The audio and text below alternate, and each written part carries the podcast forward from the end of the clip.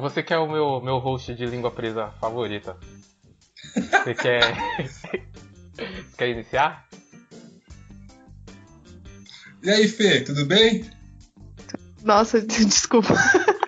Que forçado! Meu Deus! Eu fui muito pega desprevenida. Inclusive, eu ia perguntar pra vocês como que vocês editam. Tipo, acontece isso, de vocês rirem do nada e, tipo. Só na primeira A vez. O resto foi tudo. Na verdade, Nossa, nossa A Deus edição. dará. Mano, eu não vou, não vou conseguir Na agir verdade, naturalmente. na nossa Mas edição, beleza. a gente não tira muita coisa, não. Esse último programa aí deu 4 horas, 3 horas e pouquinho de bruto. Eu só tirei 5 minutos só. Eu Meu queria que Deus. tirasse, né? Mas o Fábio é ui, eu quero natural. Melhor. Mas não, é. mano, tem que tirar essa que eu tô fazendo agora, sério. que vergonha. Eu sou o Tramontina do grupo, eu corto tudo. Boa, Não, isso aqui não, isso aqui também não, isso aqui também não, não. gente. Poxa vida. Salve pessoal, aí nossa nova integrante, Fê, se apresenta aí pra gente. Bom, é, não sei muito bem como me apresentar. Estou aqui a convite do Fábio.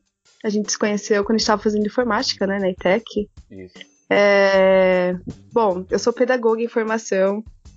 Eu acredito no potencial educativo que os games, filmes, séries têm. E acredito que tem uma certa responsabilidade, né, que, tem que essas, essas mídias carregam. É, Bom, acho que é isso. O que mais eu preciso de falar, gente? Mais nada, você foi melhor que eu, Felipe e o Leonardo desde o primeiro. Gente, eu, eu, tô- eu sinto que eu tô gaguejando muito, desculpa, eu tô nervosa. Ah, não, isso é normal, pô. O Léo tem a língua presa, eu falo merda, erro português, então tá tudo certo. Ok. Então, com isso eu falo, meu nome é Fábio. Meu nome é Léo. Vai, Fê. Faça meu nome é Fernando. Eu não... Era pra falar de novo. Pode falar, pode falar, vai. Meu nome é Fê. E esse é o Papo de Maluco. Loucura. Great Scott! You're crazy. I'm not. No, I'm not. Here's Johnny! Eu não sei que vontade é essa que você tem de fazer merda, eu não. Olha, cadê seus estudos? Cadê seus estudos? Você é maluco, é? And here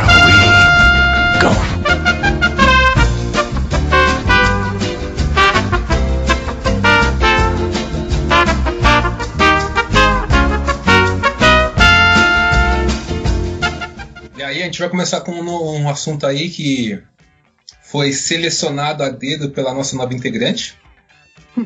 né? A gente... e a gente vai conversar sobre diversidade.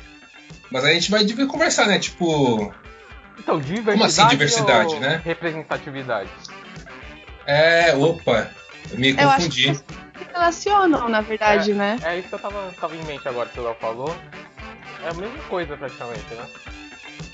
É, Será? acho, acho que sim, porque a representatividade, que é o assunto que a gente tem discutido hoje em dia, é, toca muito na ideia de a gente ter diversidade nas mídias em geral, né? É, é, as polêmicas que surgem acerca disso também, porque a comunidade está acostumada a lidar com um padrão de referência e quando surge algo que foge desse padrão, faz com que surjam nessas polêmicas. Então acho que se relacionam muito. Por isso que eu confundi. É. E o fato aí que a Fernanda falou, o padrão, né? Por que, que é o padrão? Se quando a gente tá no dia a dia, no nosso dia a dia, a gente vê diferentes raças, diferentes tipos de pessoas. E por que virou padrão na mídia isso? Aí tem dois. Não, então, aí tem dois movimentos, entre aspas, assim, que acontecem nas mídias que influenciaram isso de, tipo, limar uma. alguma minoria de, de, certo, de certo tipo de artes. Que foi o whitewashing, whitewashing e o blackface. Que eu acho que são o, o, o princípio da, dessa merda que a gente tá vivendo hoje. Cri, cri, cri, cri. É, acho que é isso. Mas é, o que, que vocês acham de contextualizar aí? O que, que é whitewashing? Acho que ninguém todo, nem todo mundo sabe o que é, do que se trata. E porque o blackface também é uma polêmica. Porque, por exemplo, ah, sim. é essa Hum. questão que eu particularmente não entendo muito. Eu eu vejo que às vezes vários cosplayers brancos às vezes pintam o rosto, né, para fazer representação de algum personagem negro. E eu particularmente Certo. vejo isso como um problema tão grande, assim, mas eu vejo que tem bastante gente que, que acha que é desrespeitoso em algum nível. Eu queria realmente entender qual é a do blackface. Então, do, do blackface é o seguinte. Antigamente, né, tinha o, esse foi um mov- movimento teatral e que os atores brancos assim, pintavam com rosto preto e lábio vermelho para representarem os negros nas peças. Só que era totalmente estereotipado. Eles Entendi. pintavam eles como preguiçosos, ignorantes, falastrões, etc. Bem um estereótipo assim. E tem outra questão também, que era o que? Eu vou fazer uma peça que precisa ter personagens negros, mas eu não vou colocar negros. Porque eu não quero os negros na minha peça. Eu quero uma pessoa branca fazendo papel de negro. Então essa é uma questão que todo mundo reclama, né? Entendi. que já não tem muito. Aí quando tem um, pa- um- um papel que precisa ser um negro, que isso é outra discussão que a gente vai ter mais lá pra frente, que precisa ser negro, eles colocavam um branco pintando o rosto de preto. Uhum. E isso é um, é um- é grande problema, né? Sim. Mas tem algum exemplo que a gente pode utilizar agora? O quê? Exemplo tem. Assim, um dos primeiros no cinema, o filme O Nascer de uma Nação, que é meio que a origem da Ku Klux Klan. Eles pegaram ali o, o- os atores, né, brancos, pintaram de preto, para fazer pra, papéis de ex-escravos. Só que nisso, o roteiro levava a gente a, a pensar, né, imaginar que os ex-escravos, depois que fo- fossem libertos, Uhum. eles iam estuprar a- as moças, roubar a cidade, então era bem, bem deixando a imagem bem manchada, assim, sabe? E, e isso meio que deu origem ao Ku Klux Klan, que eles pegaram esse filme como pra eles, tanto que no filme tem o, o capuz com tudo, a- as roupas características assim, e, e isso afetou muito a história, principalmente dos Estados Unidos, até hoje, inclusive. Tanto que te- as- tem separações entre bairros.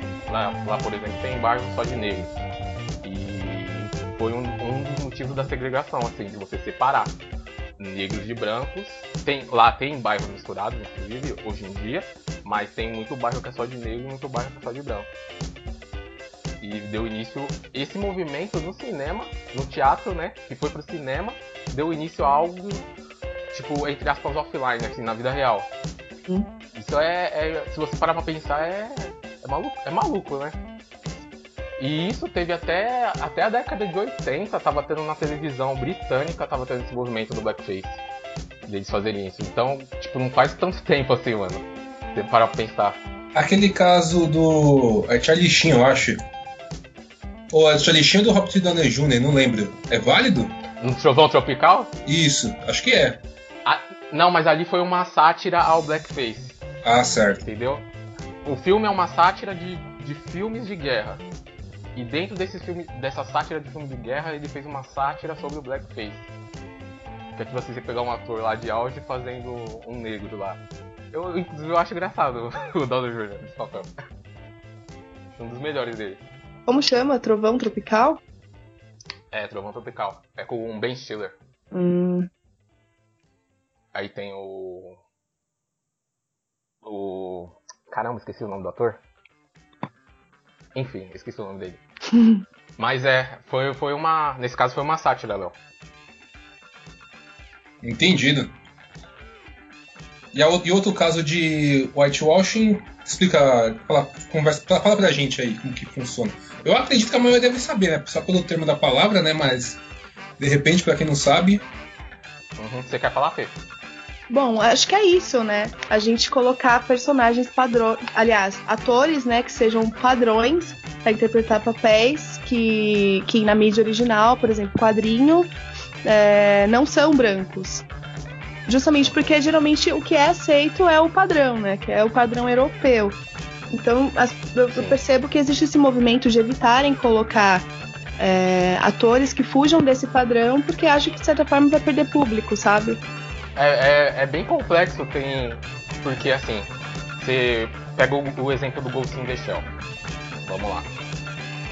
A personagem principal era asiática, correto? Colocaram a Scarlett Johansson no lugar. Só que você para e pensa, em- na visão do estúdio, né? Teria uma atriz asiática que pudesse interpretar a personagem principal que traria o público? Porque ele claramente colocou a Scarlett Johansson ali pra atrair público. Sim. Só que é aquela desculpa, também pode ter sido um whitewashing do estúdio também. Tipo, juntou o útil ao agradável. Então é, é bem complexo você parar pra analisar, né?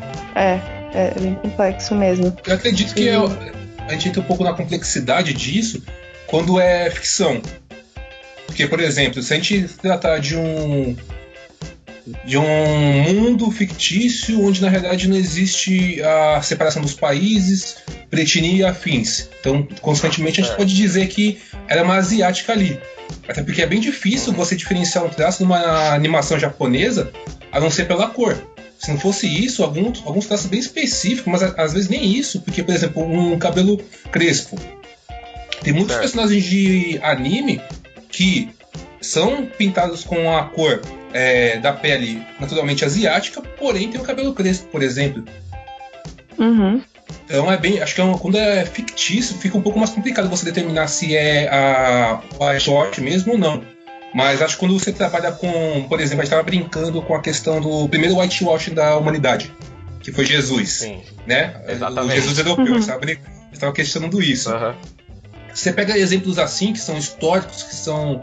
É, apesar de ser é, né, uma ficção, o filme em si, né, não estou dizendo a história, enfim, não vou, a gente vai entrar nesse assunto, mas o filme é uma ficção, é baseado em algo Uhum. real, em acontecimentos em a princípio reais. Aquele caso do filme do. do cara do Batman. Marighella? Não. Tem a questão. É, mais recente é a Marighella, né? Mas também tem a questão do. O que mais repercutiu, acredito eu, na atualidade foi o filme do. O ator do Batman, o Christian Bale, no Egito. Christian Bale? Isso. Ah, ali, sim, acho que. fazendo Moisés. E ali, acho que, eu, na minha opinião, foi ridículo, porque você tinha personagens atuando daquela etnia e ele supostamente não, sabe? Tipo, Sim. Ele era o brancão ali no meio de todo mundo.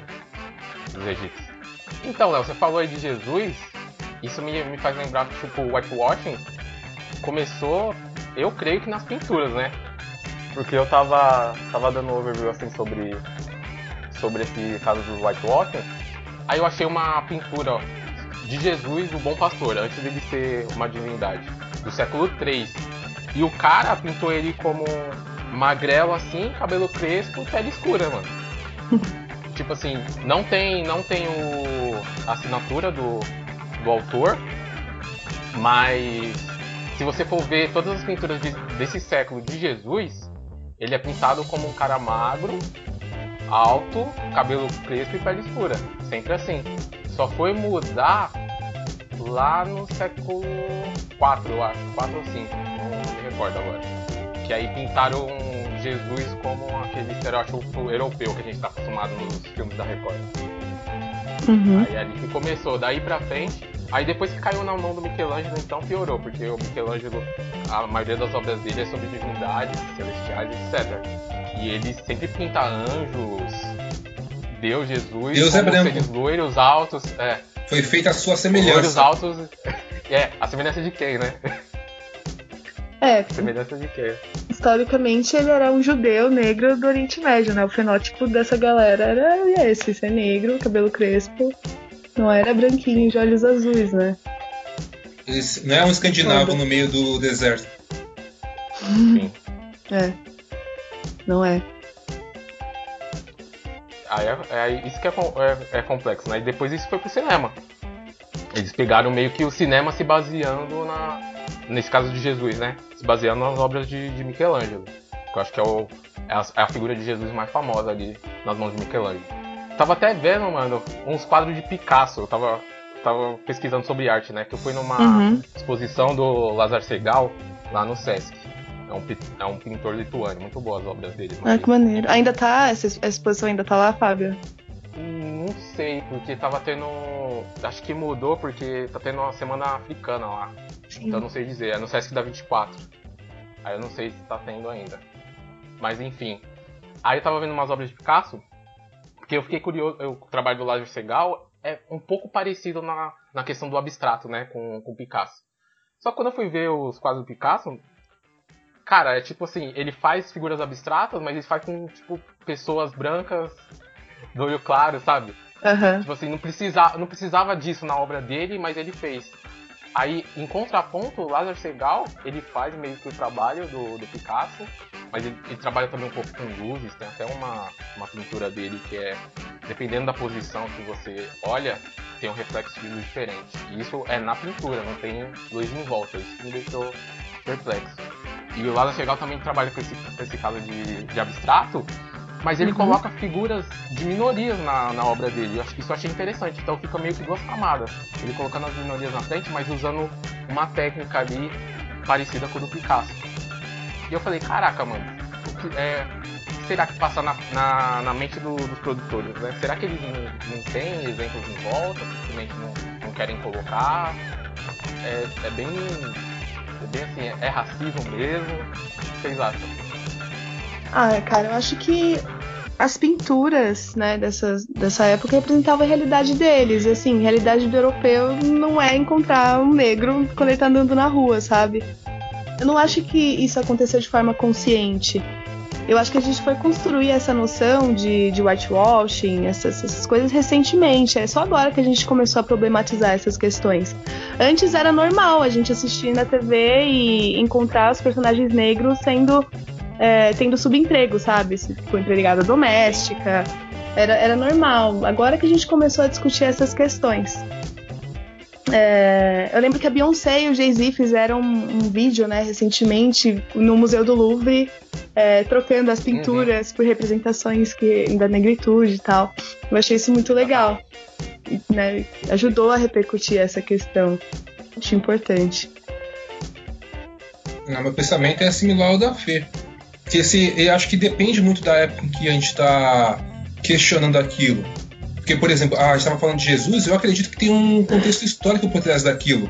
Uma, uma- na verdade, é um contexto não de. em princípio, eu acredito, pelo menos, do que eu já vi, não é um princípio de racismo, e sim de manipulação.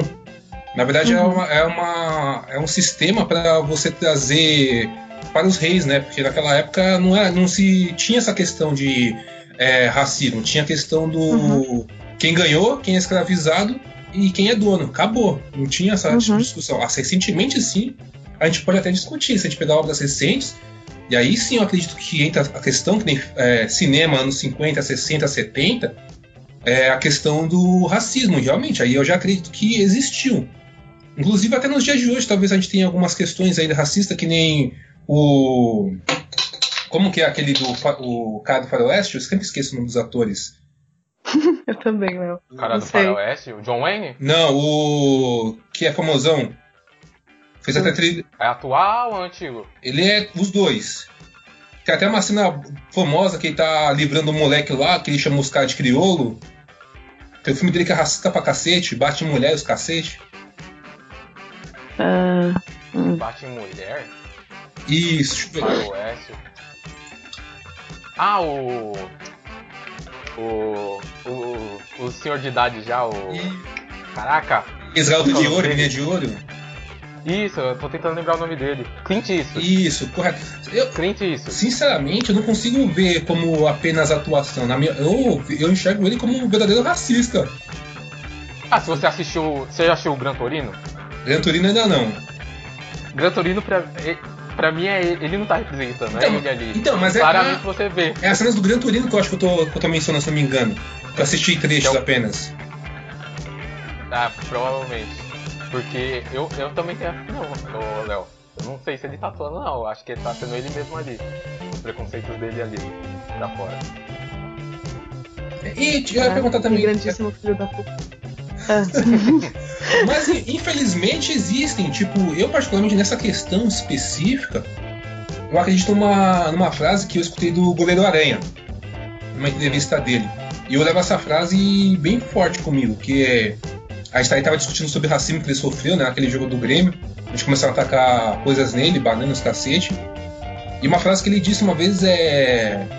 que marcou foi: eu tô aqui, eu vou é, usar o mesmo local que vocês, e eu não me importo se vocês vão me aceitar ou não.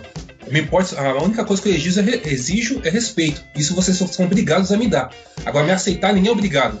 E eu parto disso. Se o cara é racista, eu não. A, a não ser que ele exponha, né? Até, e também parte, isso também vem um outro conceito meu, né? Que eu acredito que todo mundo tem um, um certo preconceito, um preconceito específico. Talvez não seja racista, mas seja um outro preconceito com uma outra classe, uma outra categoria. E, a- e o que di- diferencia a gente de um filho da puta é a maneira como você lida com esse preconceito. Entendeu? Sim, a gente, a gente cresceu numa cultura racista, né? Eu acho que todo mundo já passou pelo processo de, de se chocar com certas coisas que pensa, sabe? Se deparar com o próprio racismo, com o próprio preconceito. Eu já fui homofóbica também, sabe? Porque eu fui criada num ambiente cristão e é isso que me foi ensinado. E de forma inconsciente eu fui internalizando essas questões. E eu acho que a gente tem que ficar se questionando, porque se a gente para de se questionar, a gente para de reconhecer o racismo, a homofobia que a gente já tem internalizado. E é, Sim, é, é bem difícil esse processo. A gente precisa de ajuda, geralmente. E mesmo que É. ainda exista a- racismo nos dias de hoje, né, na- na- nessas mídias, por exemplo, você vê que é, a grande massa, né, o grande público consumidor da, dessas tipos de mídia, tem ali 60% até 70%, não é todo mundo branco. Então você precisa diversificar para as pessoas consigam. é, eu gosto do Batman, eu confesso que eu gosto do Batman. Mas se de repente aparecer o. Quando aparecer o Super Choque, mano, quem dirá se eu não vou trocar as revistas do Batman pela do Super Choque? Então, Sim. independente se o cara continua racista, ao jeito dele, né? Da forma dele, o, vai minar a fonte dele. Uma hora ele vai virar de um nicho muito específico e ele não vai progredir. Sabe? Por isso que eu meio que não me importo muito com esse tipo de. Não me importo tanto assim com algumas mídias que soam racista. Sabe? Meio que eles não deixam. Porque deixar claro hoje em dia não é possível, devido às leis. Mas mesmo que são aquelas, sabe, tipo, nas entrelinhas, eu meio que ignoro, porque elas são autodestrutivas. Então,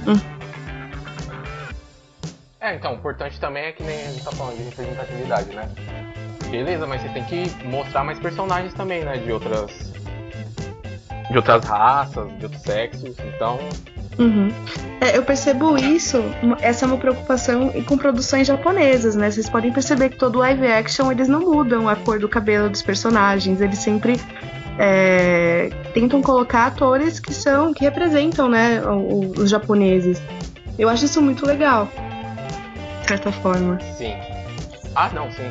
sim. Mas tem um, tem um problema também na, quando você cai em blockbuster, você cai na indústria de Hollywood, eles têm um, entre aspas, problema com os asiáticos, né?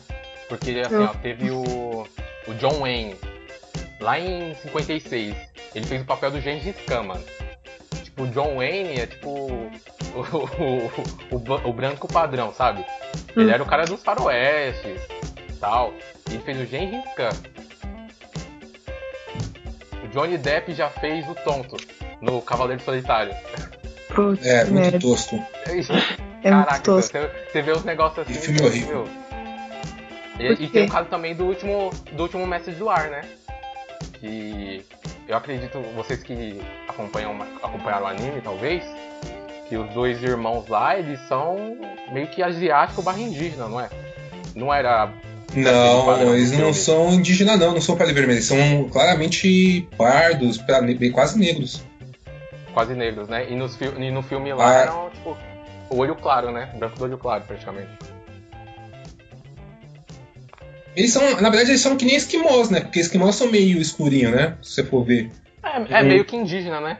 Não sei, Assim, é que que os, os- de pele. as fotos de esquimó Indígena vi, americana. Então, a foto Ah. de esquimó que eu vi, os caras são, não sei se é, talvez um pouco indígena, mas tom de pele assim é meio é um pouco escuro. Não sei como, mas é escuro, né? Porque sei lá, se bate sol pra caramba lá. Porque é- a questão da melanina é histórica, né? É biologicamente histórica. Sim, sim. É, mas aqui no Brasil, por exemplo, ela implica em questões sociais, né? Que a gente meio que foi fundado no colorismo. E quanto mais escura a sua pele, menos moral você tem, basicamente. Eu acho que a gente tem essa mentalidade aqui, a gente tenta é, transpor ela nas coisas. Mas, por exemplo, nos Estados Unidos eles levam a questão da raça de forma diferente. Diferente como você disse. Se você vem de uma família negra, né? Você, apesar de você ser branco, você ainda é negro. Aqui no Brasil, se você é de uma família negra, você nasce branco, já te vem de uma forma diferente. Sim. É que nem a gente brinca com, com o Felipe, aquele cabelo crespo dele. O Felipe é branco, aí a gente fica zoando. Porque ele fala assim, ah, eu sou negro. Não, não pode ser negro não. Eu levo ficar brincando com ele, né? Mas é bem isso que você falou. Entendi. Agora que a gente vai entrar num, num- no próximo bloco, queria perguntar pra vocês. ah, nessa questão de. A gente já viu o que é whitewashing, o que é blackface. Teve algum ponto em alguma mídia que vocês consumiram vocês perceberam isso? Vocês tipo, se sentiram incomodados com isso? Percebeu? Sentiu, às vezes nem percebeu, mas, se senti, mas sentiu incômodo e começou a ver, a pesquisar mais sobre. Deixa eu ver o que eu senti incômodo. Deixa eu ver aqui. Puxar na memória. Mano, fiquei- senti incômodo. Ah, pode falar, Fê. Não, Pode tudo falar. bem. Eu só, eu só vou lembrar de uma coisa que eu tinha visto. Eu fiquei bem comovida uma vez que eu li que a Whoopi Goldberg, ela, ela era de classe baixa e tal, tava assistindo TV e viu a primeira representação negra dela, que era a Tenente Uhura do Star Trek. Sim. E aí, quando ela Exatamente. viu isso, ela, ela percebeu que ela tinha potencial de chegar lá, sabe? Eu fiquei bem comovida com isso. E foi, foi aí que eu tive o clique de caraca, representatividade importa. É... Só, só me veio em mente isso. Enfim. Tanto que a, que a atriz queria sair do, do Star Trek e ela recebeu muita carta falando pra ela não sair. Uhum. Porque, in- inclusive, ela teve o primeiro beijo interracial na TV foi com ela. Foi numa obra de ficção científica Também não foi Star Trek. também. Oi? Não foi, não foi no Star Trek, foi outra obra. Não, foi no. Foi no Star Trek, foi no Star Ah, Trek. sim. Ela deu beijo no, no Capitão. Hum. Capitão Kirk. Então. Foi bem importante a. Realmente, esse, caso da representatividade ali. Levou muito ator, atriz, diretor pro, pro cinema porque viu que podia ter, Uhum. ter É isso. espaço ali, né? Esse que é- essa que é a questão. Você se sentir representado e você vê que dá pra chegar também. Porque você, você olha e vê um- só um tipo de. Só um estereótipo ali, né? Só um tipo de pessoa ali. Você não. Não se inspira, né? Você não, você não. Você fica em dúvida se consegue chegar lá. Se eu Uhum. chegar lá eu vou ser o único diferente. Será que eu consigo chegar lá por, por eu ser diferente? Então por isso que é importante a representatividade. Sim. Agora o Léo perguntou sobre É, sobre. quando eu me liguei, eu acho que quando eu, me- quando eu comecei a ler super-herói, que eu, que eu via que não tinha muita gente, pare- muito gente parecida comigo, sabe? Em herói. Uhum. Aí eu falei, aí eu, eu comecei a. Eu, eu era pequeno, pra falar a verdade. Eu só comecei a pesquisar depois de grande, mas eu, na minha infância assim, eu, eu já meio que via assim, caramba, mas não parece muito comigo. Tanto que eu fui assistir o Aranha Verso, assisti recentemente, né? Assisti hoje. né? E cara, eu tava conversando com o Felipe. Cinco minutos de filme, eu me peguei chorando. Nossa. Inclusive eu tô emocionado agora. Inclusive, eu- e por quê? Eu falei, caramba, será que é um filme tão bom assim que eu tô, tô emocionado? E falei, não, não era só isso. Tipo, eu queria esse filme quando eu era moleque. Que foda. Ter um filme assim quando eu era moleque. Sabe o que eu achei incrível na Aranha Verso? Que agora a gente. Eu tô velho, né? Sim, E aí eu tava vendo que, tipo. ele- a gente fala só muito sobre estereótipos, mas é, infelizmente, ou. É, não sei dizer se. Enfim, estereótipo, alguns estereótipos existem porque eles não são absolutos, não são a verdade absoluta, mas eles são reais. sim, Porque eles estereotiparam, por exemplo, o Miles como um negro que não queria estar ali na, no colégio de elitista, como ele chamou, e Sim. queria estar na rua, no, pichando, né, pulando os stickers dele.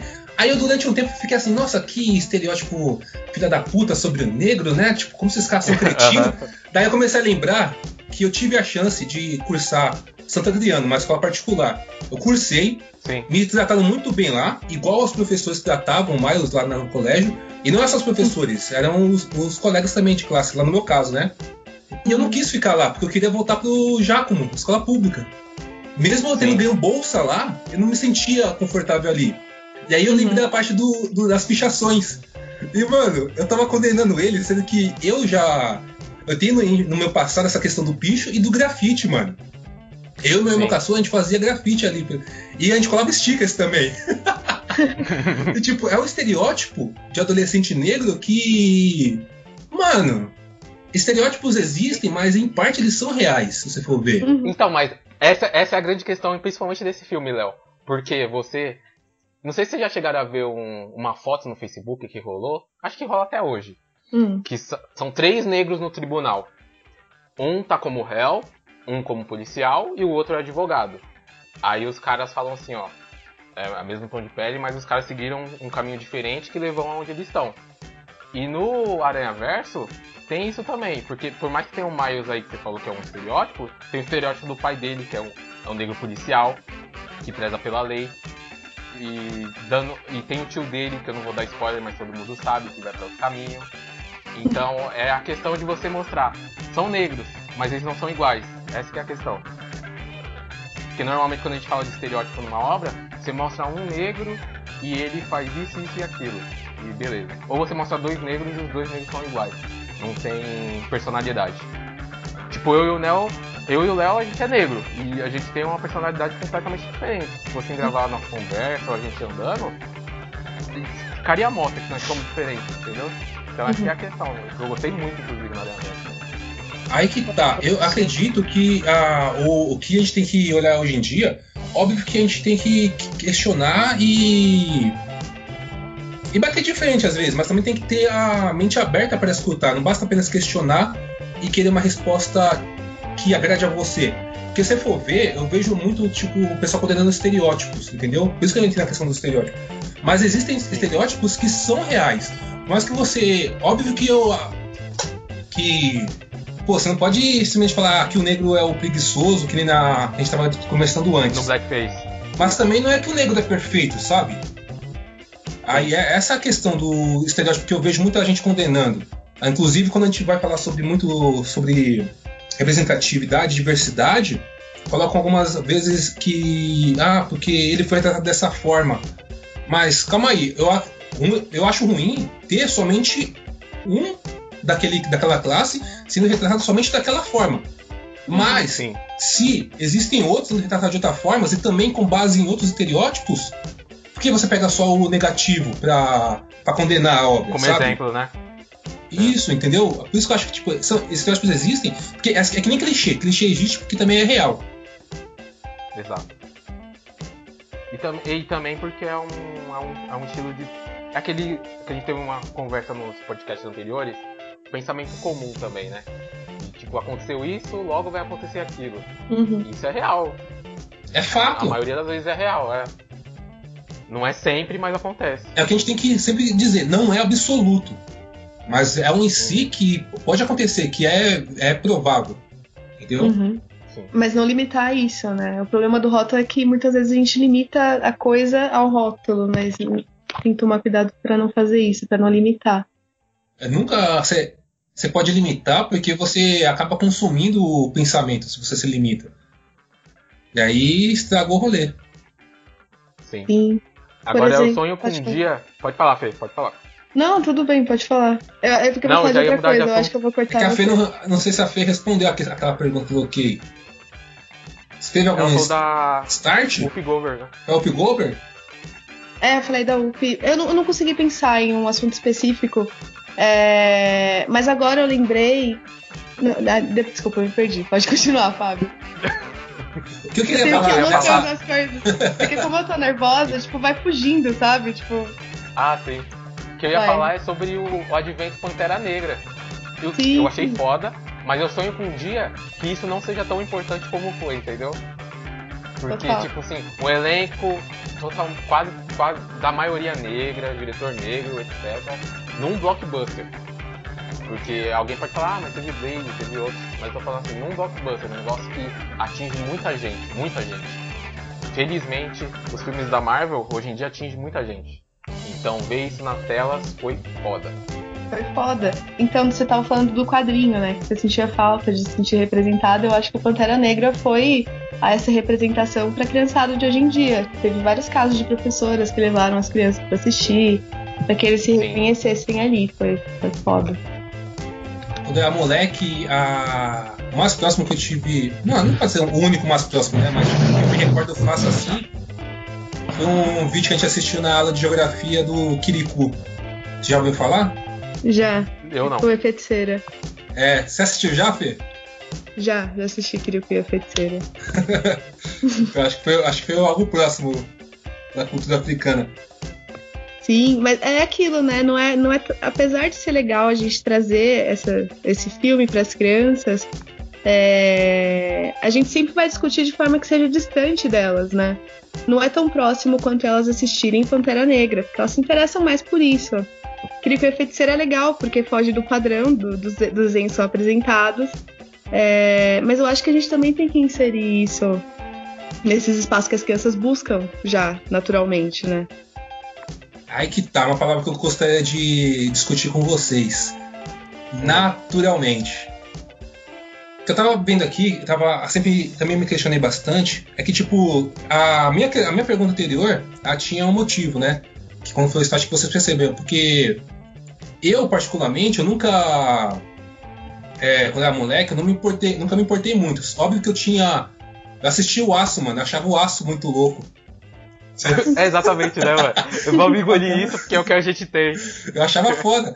Mas ao, ao mesmo tempo, eu assistia filmes do. Só, só colocando no contexto, Léo, pra quem não sabe, Aço é o filme do Shaquille O'Neal. Shaquille O'Neal como um Superman, entre aspas. Mas ele é, ele é, é um herói mesmo, existe de fato. É, sim, sim. Não, eu sei que existe o Aço aí. É, não é o Superman, mas é tipo uma, uma versão do Superman. Tipo, um cara em paralelo ao Superman. Enfim, Tá. continua aí. eu me perdi no E é raciocínio. com o Shaquille O'Neal. E era e o bom Mas eu gostava. Mano, eu não sei por que esse preconceito com o Shaquille O'Neal. Eu, pelo menos quando era criança, assisti o Aço, assisti o filme do Looney Tunes, achei. Mano. O filme do Looney Então, Tunes, o Space Jam. Não, mas o Looney Tunes. É muito mas o bom, Looney Tunes é com o. Michael Jordan, pô. Michael Jordan, confundi então. Mas. É, o, é o racismo. São todos iguais. Não, Shaquille O'Neal não tem comparação, não, hein? O'Neal. Não, mas ele dá uns três Michael Jordan, velho. Aí, aí, enfim, né? Aí deixa eu ver, deixa eu ver se eu consigo voltar pro raciocínio que eu tava colocando. Ah, então, eu particularmente, eu não me. ah, eu não via muito. Eu não me sentia é, a parte do mundo, sabe? Pelo menos do que. Que eu assistia isso, hasta ao mesmo tempo assistia filme da Queen Latifah e do Ice Cube, sabe? Eu lembro até hoje que eu assisti aquele Três Reis, que é uma porcaria, mas quando era moleque eu achava da hora, porque mesmo assim ele tava, ele tava ali. Sei lá, mesmo que eu tivesse um Power Rangers ali, eu gostava do Mamute, mano. Primeiro já era machado, né? Bem mais do lado do que uma espada ou aquelas coisinhas que eles tinham lá. Aí. E era, e era um Mamute bruto, tá ligado? Eu gostava, eu também sempre, sempre gostei do personagem mais bruto, tá ligado? E também, eu meio que não tive muito apego a essa questão quando eu era moleque. Mas eu comecei a, a me tocar nisso, tipo, não que foi o, o primeiro ponto, mas foi um ponto que eu comecei a, a, a pesquisar mais, a, me- a tentar me inteirar mais sobre o assunto, quando eu, come, eu, eu particularmente sentia que a gente estava assim, tendo uma inclusão forçada e não natural na, nas Uhum. coisas, sabe? Porque, tipo, não, eu vejo como uma- um ponto negativo essa inclusão forçada. Eu não quero, tipo, por exemplo, que a gente vai. A, a gente tava falando sobre whitewashing.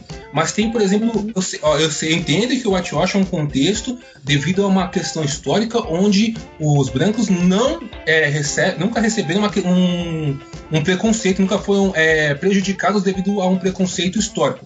Isso eu entendo. Por isso que não existe blackwashing, entendeu? Mas Uhum. se você for ver, tem lá o caso do. do. Do Quarteto Fantástico, com o Michael B. Jordan como o John, entendeu? Acho que é John, não me lembro qual é dele, do Tocha, mano, acho que é John mesmo, esqueci. Tocha humana. é. Enfim. Ah, isso foi uma inserção de certa forma forçada, porque você, se você for ver, não- existem heróis negros que foram criados, e aí eu faço um paralelo com o próprio Miles Morales que a gente estava vendo. Miles Morales ele não teve que falar assim, ó, temos um Peter Parker negro. Não, temos um. Mi- O Miles Morales é um personagem próprio, com características próprias, que se tornou a vir um Homem-Aranha, que inclusive durante um. Lá nos períodos de 2013, sabe, 2012, 2013, o- ele, tipo, era muito mais querido como Homem-Aranha do que o próprio Peter Parker. Se for ver. Ele, inclusive, tem agora, tipo, a ascensão dele é tão grande que ele, o universo dele foi extinto, mas a Marvel não quer abrir mão dele, porque ele é um personagem muito original e bom, carismático. Entendeu? Ele foi criado do zero. Isso que eu acho interessante. Não pegar algo. Um personagem que tem uma etnia, é, em princípio, branca e transformar numa, um asiático no negro. Forçar isso, sabe? Eu gosto de, do natural. É a mesma coisa se de repente me aparecesse um Blade branco. Mano, eu ia ficar pistola. Você me fez lembrar do movimento no cinema dos anos 70, 70 80, que foi o Black Exploitation. Não tinha muitos negros na, na TV e no cinema. Aí os negros falaram assim, quer saber que nem esse negócio do grupo? Vamos fazer um grupinho nosso aqui, o Black Exploitation, e vamos falar sobre a cultura negra. E eles fizeram isso, e teve vários filmes da década de 70. Liderado pela Pangui, que não sei se vocês já assistiram o Jack Brown do, do Tarantino. Não, não vi. Ela, é uma, ela era uma musa da época do Black Exploitation. Aí tem várias coisas que se basearam, que é tipo o, o Shaft, Luke Cage, a série agora da recente da Netflix com a Marvel, e o Blade é meio que baseado nessa, nesse movimento do Black Exploitation. Que foi exatamente, criamos, eles criaram um clubinho deles ali e lançaram os filmes dele. Eu fiquei sabendo, inclusive, que lá nos Estados Unidos tem um cinema no Brooklyn que passa filmes só de negros, feito por negros. É um negócio bem eu, eu específico. conhecer Esses, história desse Black Exploitation.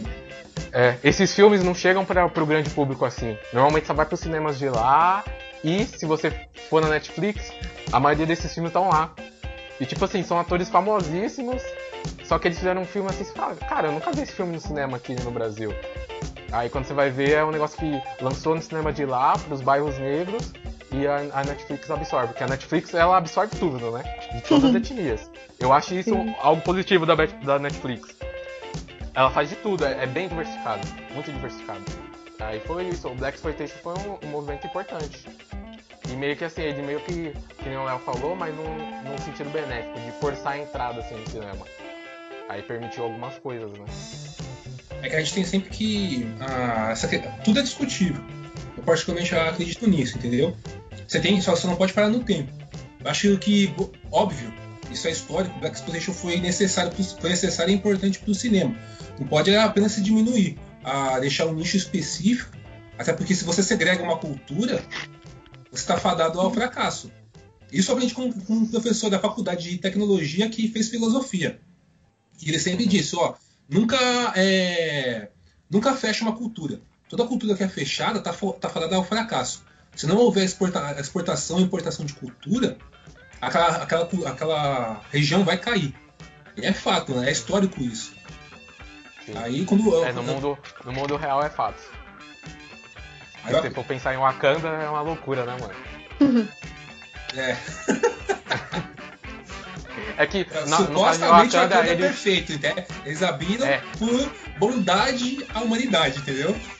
Mas na época do T'Challa, porque na época do T'Chaka, ele só tinha um pessoal que importava a informação. Tinham os, espiões, entre aspas, lá, que traziam outras coisas pra dentro de Wakanda. Agora, eles irem pra fora, nem, nem ferrando. Essa Mas é, é, bem importante. Sabe algo que eu lembrei também? Hum. Creed. Eu acho que o Léo gostou, né, de Creed. Eu nunca assisti. Era mentira, eu já assisti Rock 4, se não me engano. Mano, Rock pra mim é muito ruim. É muito ruim. Mas Creed, mano. Black Creed é foda pra caralho, mano. Então, mano, assim, eu acho rock foda. Rock foda. Só que boxe é um esporte, entre aspas, de maioria negra. No boxe, no esporte boxe. E tipo, o Creed trouxe essa cultura, mano. Pro, eu achei foda, trouxe, Só, só essa cultura pro, do boxe. Ah, Só um adendo, Fábio. Não é que o boxe, a maioria é negra, é que os expoentes do esporte são negros. Os expoentes, isso. mas não que a maioria seja negra. Inclusive, é um, é, boxe é um esporte é, inglês, é de origem inglesa. é que se for parar pra pensar os mais famosos assim, são. Assim, os, são expo negros, né? é, os expoentes. Sim, sim, isso, exato, é isso que eu quis dizer. Obrigado, Léo. Então, aí o Creed trouxe isso, voltou, porque no, no rock lá era rock italiano, etc. E não tinha nada referenciando. Aí o Creed retrouxe essa cultura, eu achei bem foda, mano. Aí eu curti Creed, mano. Nossa, na moral, rock não dá mais. Creed. Ah, o, o rock também é bom. Aí você vê, é outro, ó, você pode ver que tipo o Creed é uma outra inclusão que não foi forçada, foi natural. Faz sentido, o contexto que, que foi criado faz sentido. Ele é o filho de um amigo dele que é negro, que isso acaba, se tornando um expoente, o, o pupilo que é expoente. Sim, Sabe, tipo, não foi algo- Principal. à força. Ah, temos o negro aqui é porque é. Isso eu acho É, então, válido só. em qualquer tipo voltando. de mídia. Não- e não somente com negros, com qual- qualquer outro tipo de classe. A gente estava discutindo sobre. A, a gente tava, tava- tava- tava falando agora há pouco sobre a questão do, do beijo homossexual, né? Mano, uma das, uma, uma das histórias mais bonitas de casal que eu vi. Bl- Black Brock Mountain. Não. O. É, é bonito pra caralho. Não, não, não, eu tô falando Gente, sério, mano. É, É um filme de- da hora? É, é muito bom esse filme e eu acredito no amor dos dois ali. Eu, eu particularmente acredito mais no amor do Claude Atlas. A história em si já é bonita, é aquele ca... Mano. É um... Mano, eu não me importei, não me importava se era casal gay. Importava com a história, mano. A história era foda. Isso tipo, não é um casal gay ou mulheres, é um casal gay homens, mano. E a história é foda, é bonita, é foda. Tipo, o contexto inteiro do filme, né? A questão da evolução da alma através das reencarnações no tempo, sabe? Sim. Da correção, da redenção tudo mais. Sim. Um cara que era escravagista se torna, é, vai se redimindo ao- ao- a- conforme as reencarnações e acaba salvando a humanidade, sabe? Tipo, acaba sendo, não ele salvando, não foi, a salvação não foi ele, mas ele ajudou, né? Ele foi um, uma peça É, com- importante da salvação da humanidade. Cuidado com os spoilers aí. Ah, tá. foi mal. Mas é bem isso, sim. sim. Você vê, e, foi natural, sabe? Tipo, eu, eu, ah, eu particularmente não, não, não tô nem aí pra, muito pra essa. ah, Antigamente eu não. Aliás, até hoje eu não sou tipo um, um cara que, meu Deus, tem que ter. A diversidade tem que ter. Eu gosto que tenha. Inclusive, lembro até no início do. Quando a gente estava montando o canal, que eu conversei com o Felipe, foi com o Fernando, que não é nem laboratório cinéfilo ainda, sabe? Tipo, a gente estava só tendo montar algo. E a minha, minha opinião sempre foi a mesma. Tem que ter diversidade, diversidade mas não porque é, eu tenho uma agenda social a cumprir. Acredito que a- as mentes que passaram por situações diferentes têm algo mais a acrescentar do que eu de repente bater um papo e tá outro lá concordando, concordando, concordando. E a gente, isso se reflete na gente mesmo, porque se você for ver, a gente é um grupo muito diferente. E na moral, acho que a gente tem ah, discussões que é para gerar atritos. É para gerar, se você pega um cara, ou um, uma- um cara de mente fechada, ele vai falar, ah, foda-se, seus Sim. esquerdista safado, bando de comunista, vai lá passar fome na Venezuela.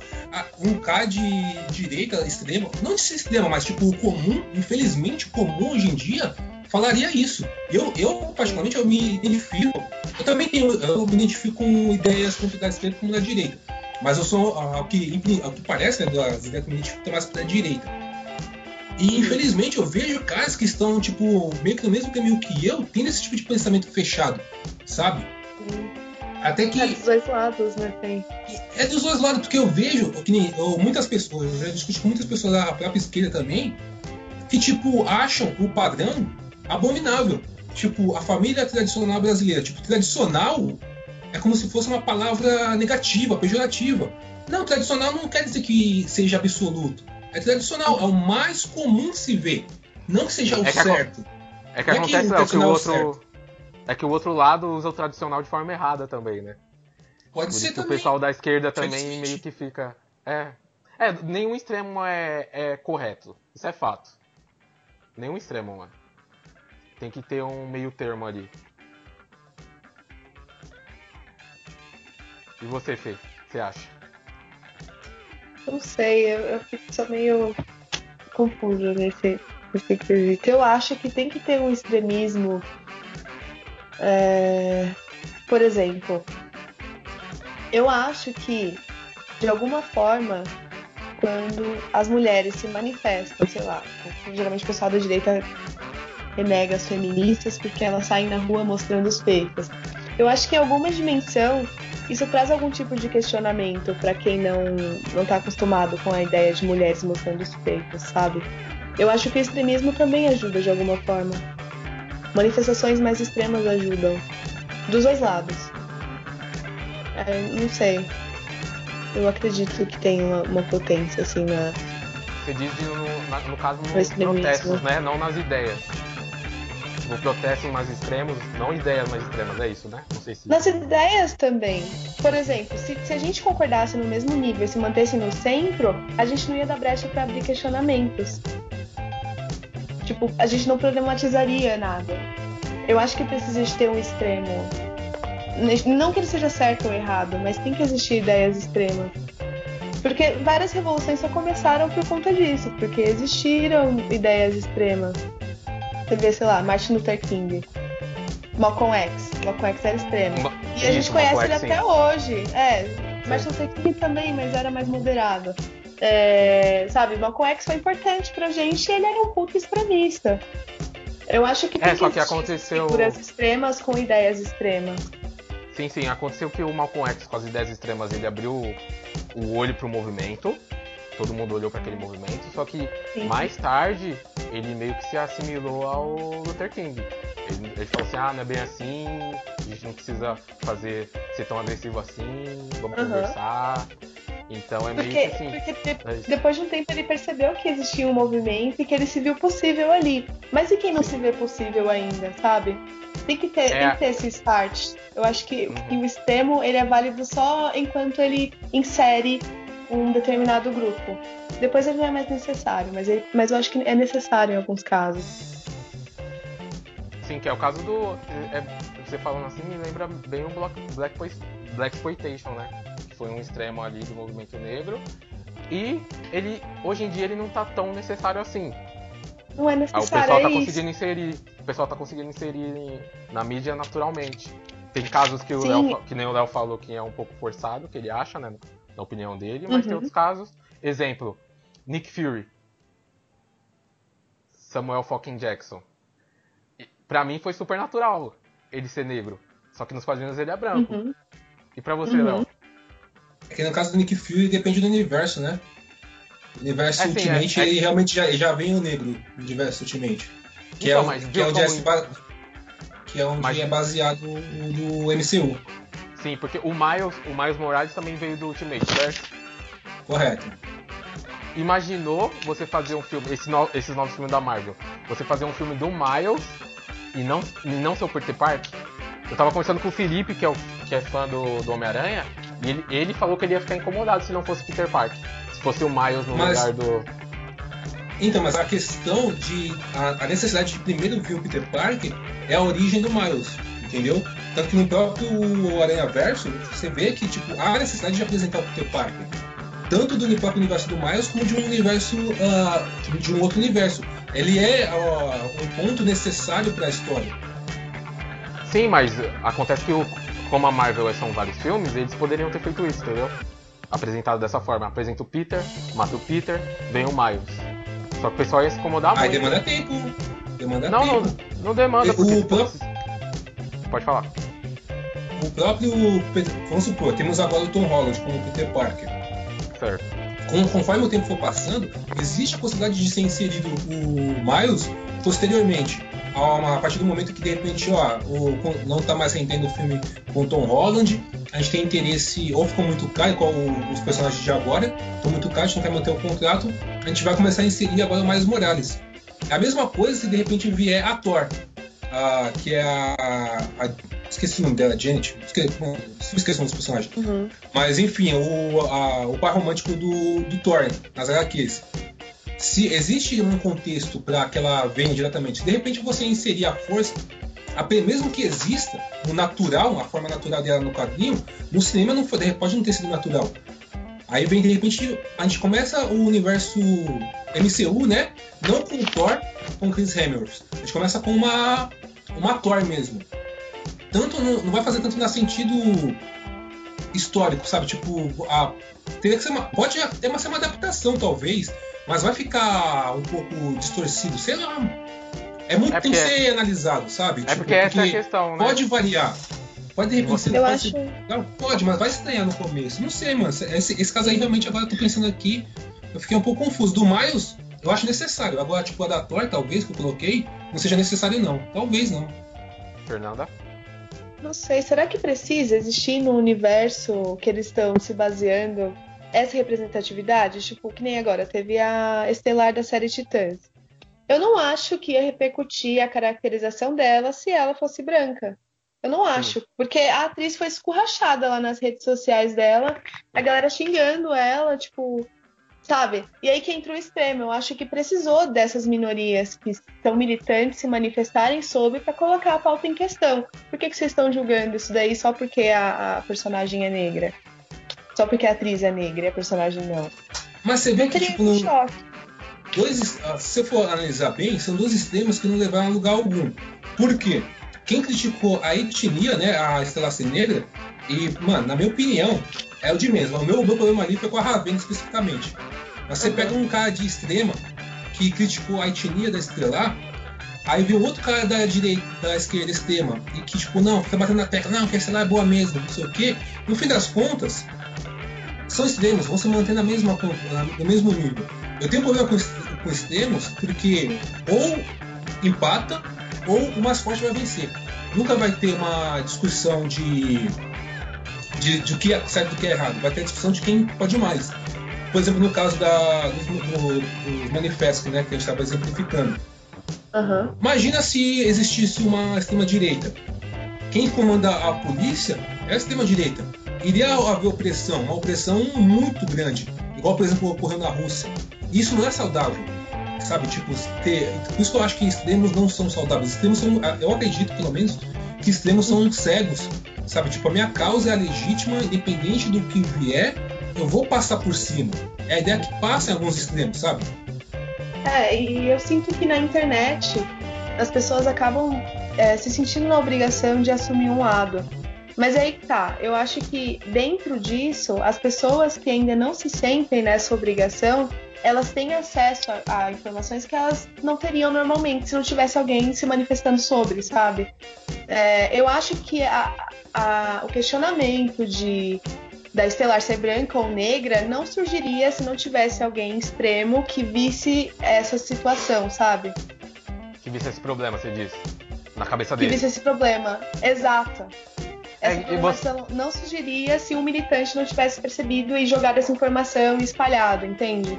Sim. É porque Mas é é bom que tá, você também. viu como é prejudicial? Se não houvesse uma extrema da direita para criticar a etnia da, da Estelar, isso não seria discutido. A, Não a seria. Que faz, que Isso é um faz bem. problema.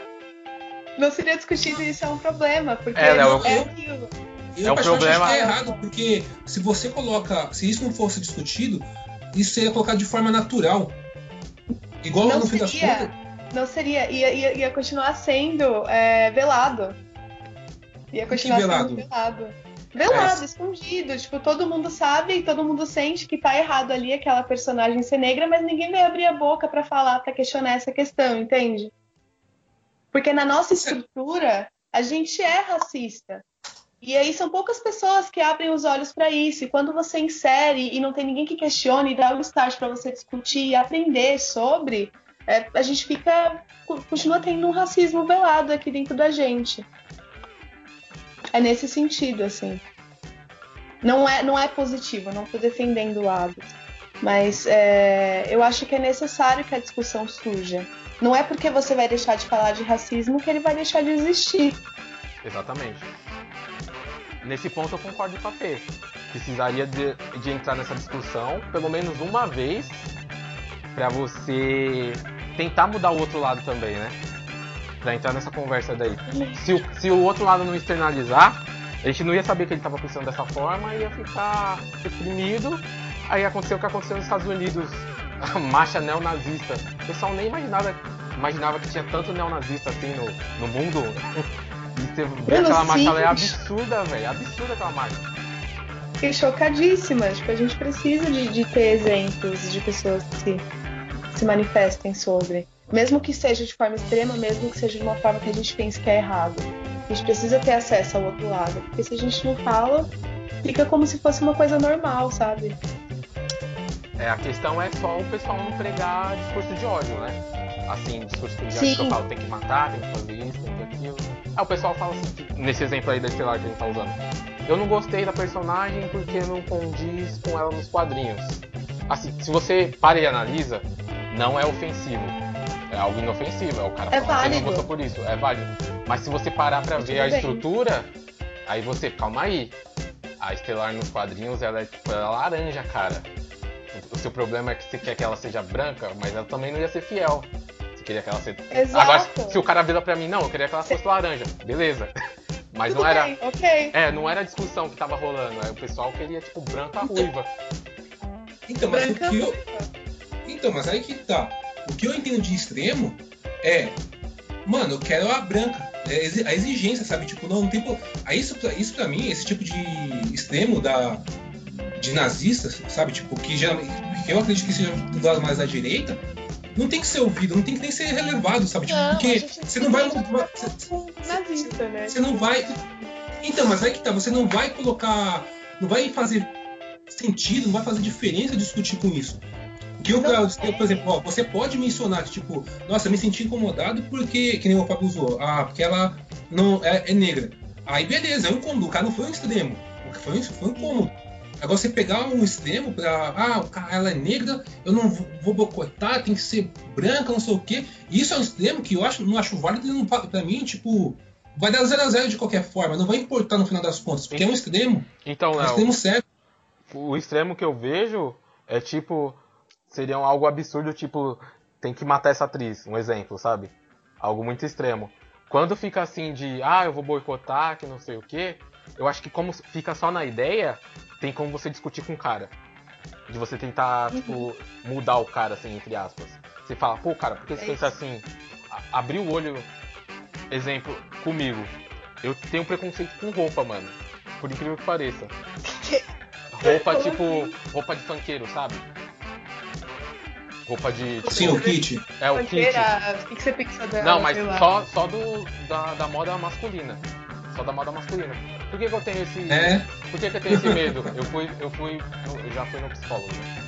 Daí eu fui tratar algumas coisas, entre elas isso. E os caras que tentaram me assaltar estavam usando essa roupa.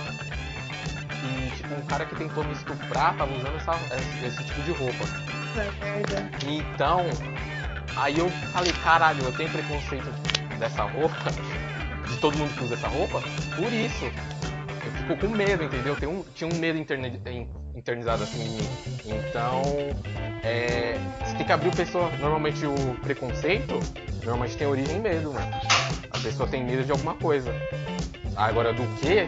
Você tem que conversar com ela e saber. E muitas vezes a pessoa tem que pro- procurar tratamento. É, então novamente na questão de como que você lida com o seu preconceito, né? Sim. Por isso que eu, tipo, que nem quando. Meia-noite, tá eu aqui na, na- numa calçada, certo. e uma menina loira, olho azul, estilo europeu, vindo na mesma sala que eu. Ela atravessa a calçada pra cruzar comigo. Mano, eu não me importo, tipo, se eu. Tipo, é. Ah, porque atravessou porque eu sou homem. Ou atravessou porque eu sou negro. Ah, não, mesmo se fosse, tipo, no local. Mesmo se fosse de dia, no local. Eu mesmo já me senti acuado às vezes, tipo. Passar uma pessoa assim, eu atravessar a rua porque eu não queria trombar com dois caras vindo, por exemplo. Sim. Eu achei estranho, mesmo de dia assim, mas tipo, eu tô ligado que ali naquele momento eu não me sentiria seguro. Sim. Aí foi um preconceito porque os caras estavam vestidos com que nem funkeiro, ou pelo menos vestido com o que eu é, tenho como conceito de que seja um possível bandido. É um preconceito meu, mas tipo, é uma forma como você tem que. A forma como você lida com ele que diferencia. Eu não fui pra cima do cara, eu fui criticando, não chego todo dia, o cara passa na rua, fala ali, ó, bandido, essa é bandido. Só que no, A no, forma como você lida. no seu caso, Léo, no seu caso, foi tipo assim, é uma situação bem específica, tipo assim, meia-noite, de noite, tá vendo dois caras na minha direção tal. No meu. for de dia, num lugar Então, vazio, Então, exemplo. no meu caso, o preconceito era tipo assim, tava um cara tipo numa festa com uma roupa de funkeiro, eu já ficava em choque. Eu falei, caralho, que maluco. Ou tipo, ficava com precon- um preconceito com ele, mano, não vou chegar perto desse maluco não, não quero que ele fique perto de mim não. Qualquer ambiente, se eu visse o Roberto Justus com um kit de funkeiro, eu teria preconceito com ele, entendeu? Que é um cara que eu conheço da mídia tal, o empresário, eu ficaria. Então é. e- Essa que é a questão, mano. Tipo, Trauma. é, é um trauma, né? mano. É um trauma. E, e eu, eu acredito que tá, mano. tem, muito, tem muita gente que que tem um, um probleminha ali, um, um medo ali, e externaliza de outra forma. Nessa forma de Mas eu acho que também. Eu acho que o que ela tava falando toca numa questão de preservação também. É, Porque não é porque que você se despiu do seu preconceito que você pode sair por aí dando vacilo. Tipo, eu, por exemplo, saio na rua, se vejo um cara de um lado, eu tô sozinha, eu vou cruzar a calçada, e sabe? corretíssimo. É. Sim, tipo, a gente vive num mundão aí, não dá pra gente se iludir e achar que só porque você não é preconceituoso que você pode achar que tá tudo bem sair na rua e não se preocupar com essas questões. É tipo, porque se tipo, assim, Não, você é que ao pé da letra você teve uma- um preconceito com ele, uma preconcepção do que, ó, a- provavelmente, devido à situação, é, é um homem. Devido à situação local, homens podem me abusar. Mas sabe qual que é a diferença, Léo? Sabe qual que é a diferença? E atravessou a rua. Sabe qual que é a diferença, Léo? A forma como você externaliza, como você Não. lida com ele. Sabe qual que é a diferença, Léo? Uma coisa é você atravessar a rua, no caso da Fernanda que ela falou. Outra coisa é se ela atravessasse e falar, seu macho escroto, estuprador. Ela tá. Novamente, ela a tá- forma como você lida com ele. Mas a atravessar a rua. Atravessar a rua é uma- é coisa completamente diferente de você ofender a pessoa. Fala aí, Fê. É o que eu tô dizendo. Mas fala aí, Fê. É a forma como você externaliza. Como você pega e utiliza. Ó, eu tenho um preconceito com tal coisa. Eu vou, ah, com base nesse preconceito, eu vou começar a agredir, seja verbalmente ou fisicamente uma pessoa? Não, eu vou me abster, vou me omitir, ó, tô atravessando aqui e acabou. É que tem ca... Acho que a gente tá falando a mesma coisa. É, a gente tá falando a mesma coisa, discutindo a mesma coisa. Eu entendi agora o que ela falou. É. Porque tem, tem o caso também, é que nem assim, ó. Esse, esse preconceito aí que a Fernanda citou de atravessar a rua é uma coisa, que nem ela falou de sobrevivência. Agora, por que você vai ter um preconceito com um negro num ambiente, tipo, normal? Entendeu? Aí é, é algo que tem que ser tratável também, né? Você não concorda? Também. Mas como assim você diz preconceito Sim- com o negro? simplesmente porque o cara é negro. Não tá num, não tá num Tá, mas o ambiente. que o cara fez? Não, ele tá lá no ambiente. Tipo assim, eu não quero que a minha filha se relacione com negros. Eu não quero que o meu. Eu, Tipo, não vou contratar esse cara porque ele é negro. Isso, exatamente. Mas é isso, porque o, o preconceito, ele não vem do nada, né? Não é porque você não conhece a pessoa, é porque outras pessoas já te falaram sobre isso. Sim, Então, provavelmente, sei lá, essa pessoa ouviu que preto é preguiçoso, sabe? sim. Eu acho que isso vai ser internalizado e, e é assim que ela acaba expressando. É isso que é foda, porque a gente passa. Se a gente finge que o racismo não existe, só essas coisas entram na gente e, e o resto não. As coisas que deveriam educar a gente não entram. Por isso que a gente tem que discutir, por isso que eu acho que tem que existir uma militância nesse sentido. Uhum. E a militância é extrema. Eu tava vendo até um estudo faz um tempinho já. Eu esqueci quem fez o estudo. Mas foi numa universidade lá dos Estados Unidos. Do pessoal jogava várias informações, né? Pra, pra um grupo de, de pessoas. E depois fazia um questionário no final. E como que era? Era assim, tipo. Eles mostravam imagens de pessoas. E eles, e eles tinham que, tipo, dar uma nota, tipo, ah, o quão inteligente você acha que essa pessoa é, o quão esperta, o quão sábia. Vários atributos assim relacionados à intele- intelectualidade, né? E tipo, Uhum. eles jogavam informações, assim, dados, que era assim, 90% dos alunos de faculdade são brancos. Tipo, concluem a universidade 2% dos negros que cursam a faculdade. Tipo, esse, esses tipos de dados reais, infelizmente reais, eles davam. Uhum. Aí eles mostravam as fotos, tipo, mostravam fotos de um negro, de um branco, de um negro, de um branco, e os negros sempre recebiam as notas menores. Por causa das informações que o, que o, o, o grupo ali recebeu. Então meio que ficou na Nossa. estrutura deles, você entende? Você- eles nem conheciam os caras e eles, proposital, ah, os brancos tinham as maiores notas de inteligência e os negros tinham as menores Sim. simplesmente por esses dados. E é, o- é o preconceito que você, você coloca, fica na mente da pessoa, no subconsciente. Isso é, é fogo. É, e às vezes nem é intencional, Isso. cara. Você, é como, como, como tá internalizado, você manifesta e, e é isso, assim. É, Às vezes eu me pego tendo atitudes do tipo. Principalmente, sei lá, às vezes eu entro em discussões sobre cotas. Eu, eu não entendia por que existir cota racial. Eu achava absurdo, porque eu achava que o que limitava o acesso das pessoas à universidade era a questão financeira, que era o que eu particularmente vivenciava. Então, se não faz parte da sua realidade, fica difícil para você entender o, o porquê daquilo, ser, ser- porquê daquilo ser necessário, sabe? Sim. O que, que vocês acham, de, por exemplo, discussão de cotas Eu acho muito. Eu, eu acho muito complexo. Eu, eu até hoje eu penso sobre. Porque a gente fica zoando com o Felipe, mas eu acho que eu e o Felipe tinha que ter a mesma cota. O Felipe ele é de pele clara, né? Ele é branco. E Sim. eu acho que a gente tinha que ter a mesma, mesma cota porque a gente vem de classes sociais idênticas. Só que tem Sim. algo mais complexo, mais complexo que é o quê? A representatividade dentro da faculdade. Você vê negros lá dentro, Exato. em posições. então é, é tipo, eu fico- ainda fico em conflito. Eu penso assim, às vezes eu sou a favor, às vezes eu sou a favor da, só da cota racial, da cota social, né? Então eu ainda tô, Uhum. tô processando tudo isso. Mas é bem isso. Eu paro e penso, cara, mas. E o fato de eu ver negros lá dentro daquela faculdade? Tipo assim, o Felipe tá na mesma classe social que eu, mas ele é da etnia branca. E tipo, ele. Sim. Então é, é bem complexo. Eu não, eu não consigo dar uma Quando a opinião gente ainda. para. Eu particularmente sou a favor, mas não pensando tipo, nossa, eu vou ver mais negros na faculdade. Eu fico pensando, eu vou, ah, meus filhos ainda se verão mais negros em cargos. É, é a Exato. consequência, né? Porque tipo que eu, eu particularmente acredito que a cota é necessária a curto prazo. Ah, dentro de alguns anos, eu- a minha, o que eu gostaria, o mundo perfeito do Léo. A Uhum. As cotas durante 30, 40 anos seriam utilizadas para posteriormente serem extintas porque se igualaria Sim. a questão. Sim. Entendeu? Porque a- é muito recente a inclusão de negros é, na faculdade. Consequentemente, tem- você pega o que a gente estava discutindo, tipo.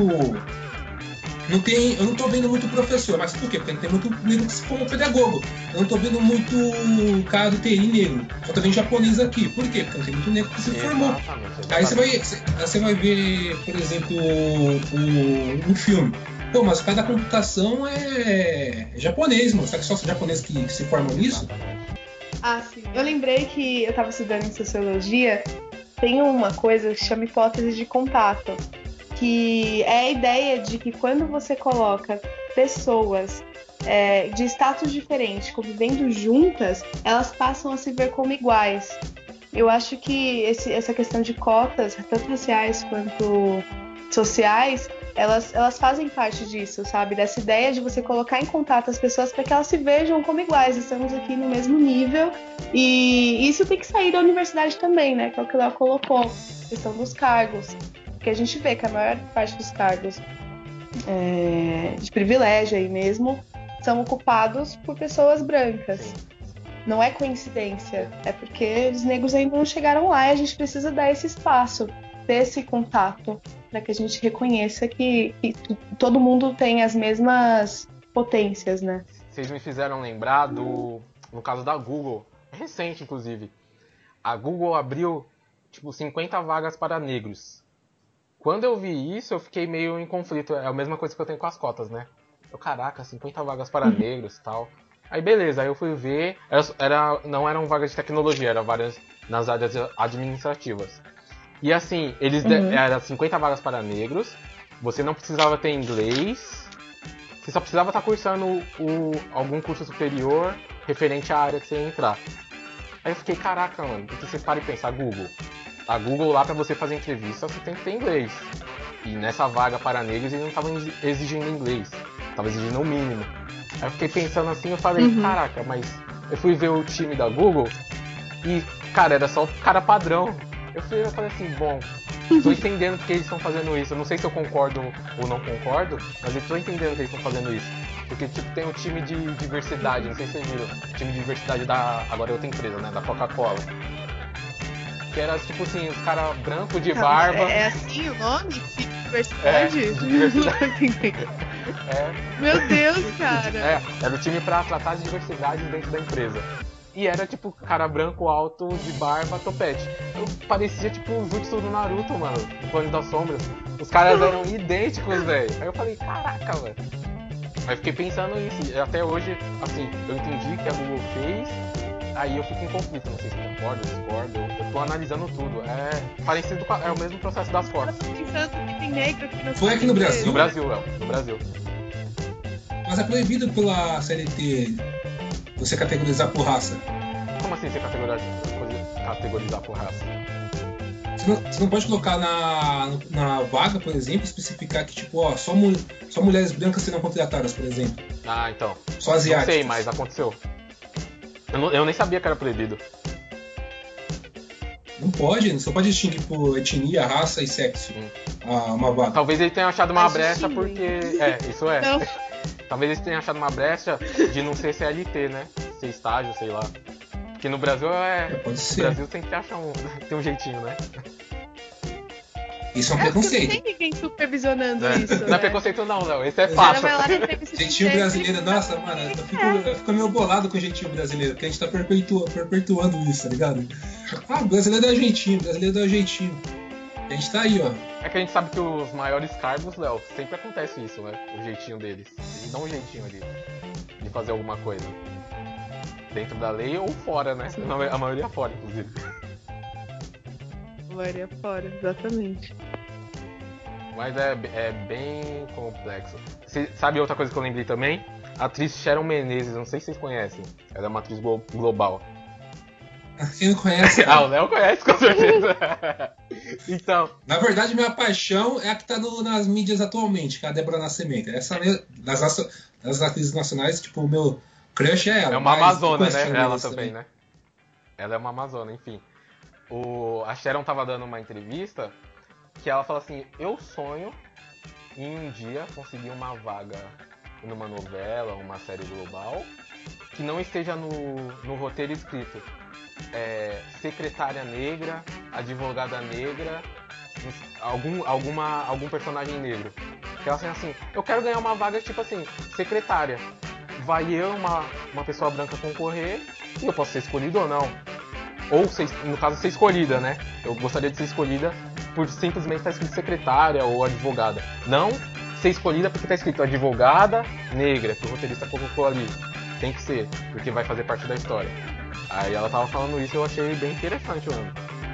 Você parar pra pensar assim, se, até em filmes mesmo, tem. Que eu tava pensando, exemplo, não sei, vamos ver, perguntar pra vocês.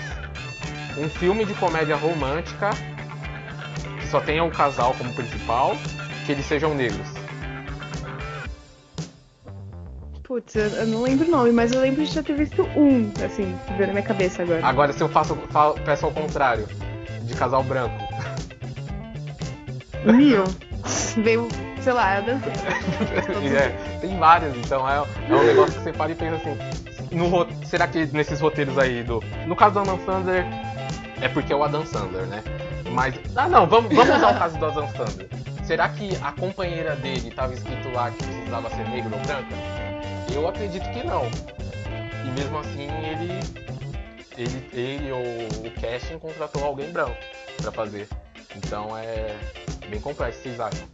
Isso que é foda, né? Você tem que especificar pra ter, É, né? Não posso. Se não tá especificado, vamos colocar o, padr o padrão, né? Que a gente. Que a... O padrão, é. Que merda. Mas aí eu, eu, tem, tem, tem, questões, assim. Certo. Teve uma redação do Enem que eu fiz, sei lá, uns três anos atrás, que eles falavam sobre a importância das novelas. E a ideia era a gente falar que as novelas são representações da realidade. Hum.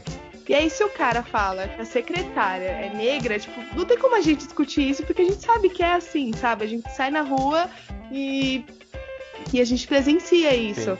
E como que a gente pode inserir é, personagens têm outras representações que não seja de forma forçada, que era o que ela estava colocando aqui no início?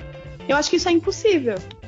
Vai, vai ser forçado no início, mas eu acho que vai ter que chegar uma hora em que isso vai passar a ser normal, não vai mais ser forçado. É, exatamente, exatamente. Não, mas o que você quer dizer nas novelas? Porque, tipo. Se apresentar um líder executivo de uma empresa, eu não vou achar forçado. Eu acho mais. eu- O que dizer com forçado é mais na questão dos heróis, né? Porque é o que a gente tava discutindo. Em vez de criar heróis negros, Sim. ou usar os heróis é, em vez negros. de trocar a etnia do. É, de, de, em vez de trocar a etnia de um herói ou de um. De um personagem, de uma história já específica, né? Já é, definida. Por exemplo, ah, colocar um Superman negro, como estavam cogitando recentemente. Tipo, aí sim, eu realmente não, não sou a favor, mas se você for criar naturalmente. Agora, se for uma história da vida comum, eu não sei, não tem como achar que. Pelo menos não na sociedade que eu, No, Tipo, ó, eu sei que é difícil, né? mas impossível não é. Então por isso que eu não acharia forçação de barra você colocar um executivo negro. Uhum. Eu também não acharia por causa do, do meu ciclo.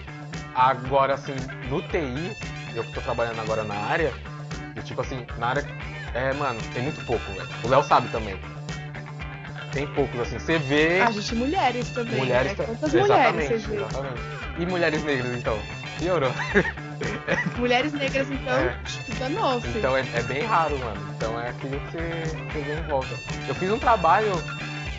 ETEC de- você fez ETEC de informática comigo, né, Fê? Mas, mas se você for ver, tipo, se a gente for, se a gente for analisar, tipo, beleza, sem falar em questão de etnia, eu acho que, tipo, não ter é, muito negro na, no curso é realmente é uma questão. Mas e a, e a não ter muita mulher na, no curso de TI? Será que não é porque muitas não se identificam? Porque se você for ver, lá no Alphatec mesmo, não tem homem nenhum no curso de secretariado. E às vezes é identificação, porque aí vão falar, ah, não, mas é por causa da matemática. Tem matemática também, não é tão abrangente como no curso de TI, mas tem também no curso de secretariado. No Ah, eu acho que. Só não é uma questão mais. ah, Eu estava vendo uma, uma vez uma matéria que alguns cargos eles se encaixam mais na questão biológica. Porque, por exemplo, se você for num telemarketing, quem são as líderes? depende. A maioria dos É, cargos. a maioria são líder- mulheres. É, todos que eu frequentei, pelo menos, não que Aham. só os que eu frequentei que existem, mas tipo, todos que eu frequentei, eram mulheres. Tudo cargo de liderança, tudo mulher. Por quê? Porque uma mulher, na, pelo menos de acordo com a matéria que eu li, e pra mim particularmente fez sentido, historicamente falando, ela gerou. Porque a mulher, o homem saía pra caçar e a mulher cuidava da, do- dos filhos, né? Do, é, da, da prole. Então, consequentemente, ela aprendeu a desenvolver aspectos mais sociais. Inclusive, por isso que o, o homem não pensa tanto no. É bruto, age por um impulso, quanto a mulher consegue dialogar melhor, consegue, é, como, como posso dizer, gerenciar, contornar uma situação no diálogo de forma mais favorável. Porque, é, biologicamente dizendo, ela foi é, desenvolvi, desenvolvendo isso, sabe? Aí, se você pega um cara, por exemplo, que. Ah, que na engenharia, tem mulher na engenharia também. Mas se for ver, a maioria é homem. Por quê? Porque elas estão. Não, não querem mulheres na área? Não, porque é afinidade. Eu concordo em parte com o que você falou, Léo. Mas aí eu vou, vou voltar um pouquinho que eu tava falando. A eu e a Fê fez o ETEC de informática. Eu não sei se você lembra, Fernanda, um trabalho que a gente fez sobre mulheres na, na área de TI.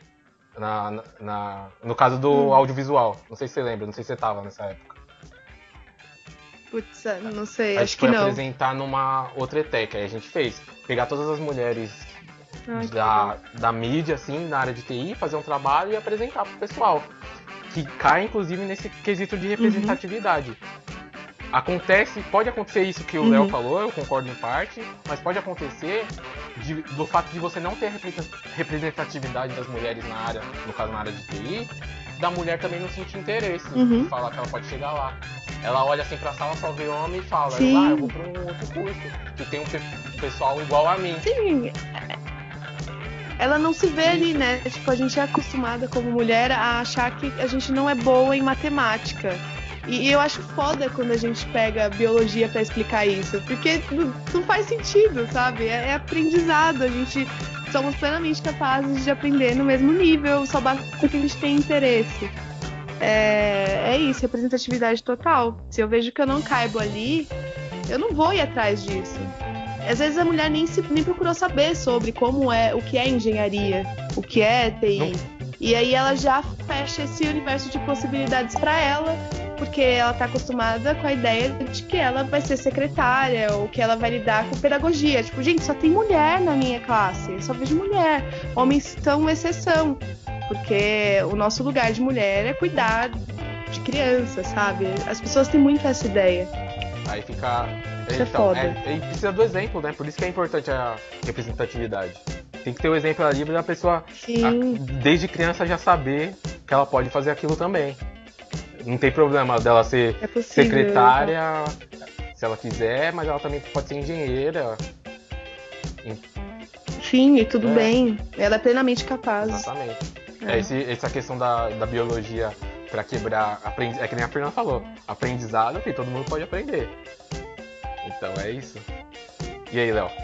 Só deixar uma adendo, não é que não seja capaz, é que é afinidade. dizer a palavra afinidade. Então, mas é. Mas, é, é, mas eu Qualquer mulher tá pode- falando, Léo. Qualquer mulher, obviamente, pode aprender. Qualquer ser humano, né, com capacidade cognitiva e tudo mais, pode aprender, se, obviamente, se dedicar. E aí que entra a questão da afinidade. Ah, porque se Sim. você for ver, das minhas amigas que eu discutia, porque- e aí, por que você não faz? Ah, não, tem muita matemática. Por isso que eu uso como exemplo a questão da matemática, entendeu? A que mais Uhum. você mais escuta das próprias mulheres são isso. Ah, tem muita matemática, gosto de matemática. Num curso mesmo, na, com as colegas de classe, você for falar, ah, qual, qual é você não tá, não tá gostando? Ah, não tô gostando de matemática. Mas ela tá Uhum. aprendendo, ela tá, tá fazendo por onde, até porque tem cálculo, tem contabilidade, tem tudo, tem um monte de coisa. Sim. Então, ela tá, tá buscando aprender. Mas se for, É, for eu- ver, ah, eu, que, ah, se, as minhas amigas, por exemplo, ah, qual que você vai fazer? Ah, vou fazer veterinária, ah, vou fazer é, o, o- como que é, administração, enfim.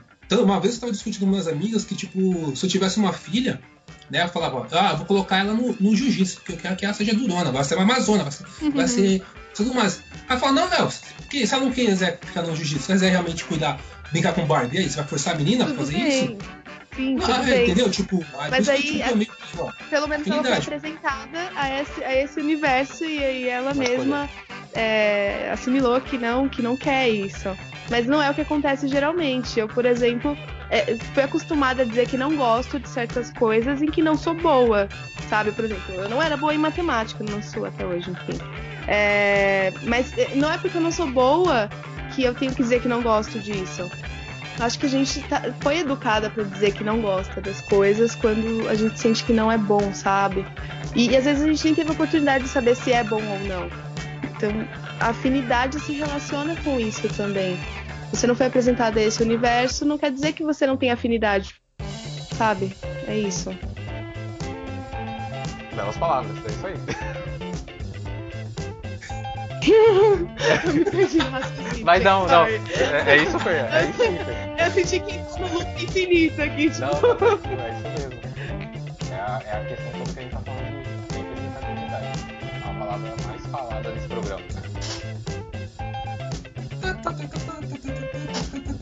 Tem mais algum ponto Ah, tipo, vai ter uma pausa aí? Vai ter uma pausa? Vai ter um corte? Ah, tá. Eu queria, eu queria acho que eu queria, eu queria mudar um pouco o foco Ah. do assunto. E a gente queria analisar com vocês quais foram as representatividades mais importantes em algumas mídias atuais. Sabe que você pode dizer, ó, aqui ali foi um marco, foi algo importante que tal mídia. Posso falar mais de uma? Lógico, quantas vier na cabeça. Assim, eu tenho um exemplo mais do cinema, que é, a- que é o que eu mais consumo, né? Pra mim, Moonlight e o Pantera Negra e o Luke Cage, pra, no caso da TV, né? Foram assim os que mais preencheram meu coração. No caso do Moonlight mais específico, que foi sobre a homossexualidade na cultura negra também. Que é um negócio que, que é aquele negócio que a gente conversou de minorias serem contra minorias. Tem muito disso do negro, Uhum. tem que ser aquilo, tem que ser durão, tem que ser Sim. o machão, tem que ser o, o negro fodão. E Moonlight, um filme que ganhou o Oscar e foi pro mundo, né? Quando, quando um filme ganha um Oscar, ele fica bem visado, assim. E ele trata bem disso, mano. Do homem não, não precisa ser durão, não precisa ser fodão. Não precisa ter esse estereótipo aí de homem negro forte. Tem vários tipos dentro dessa, dessa cultura, né? Eu achei foda. Luke Cage levar o Black Exploitation para séries atuais da Marvel, achei foda pra caralho. E o Pantera Negra ser o blockbuster com o maior número de negros da, da história, velho. E, tipo, muita criança se identificando. Eu até tava. Antes de sair o Pantera Negra, eu tava falando com, com o Felipe também. Que, cara, eu vou ter uma festa fantasia aqui em casa. Eu não sei do que que eu vou, mano. O que que eu vou escolher pra, pra fazer? Porque eu, eu, não, eu não queria ser, tipo, algo que faria sentido com, o meu, com a minha cor de pele, entendeu? Assim, eu sou fã do Constantino, mas eu não ia querer me vestir de Constantino. Eu queria ser algo mais próximo. Aí eu falei, ah, tem o Blade, o que mais? Ah, não sei, sei lá. Se você pensa em branco, você tinha vários que você, você consegue fazer. Aí veio o Pantera, já abriu o leque, e eu acho que daí pra frente só vai melhorar, mano. E vocês? Cri, cri. Fê, tá online?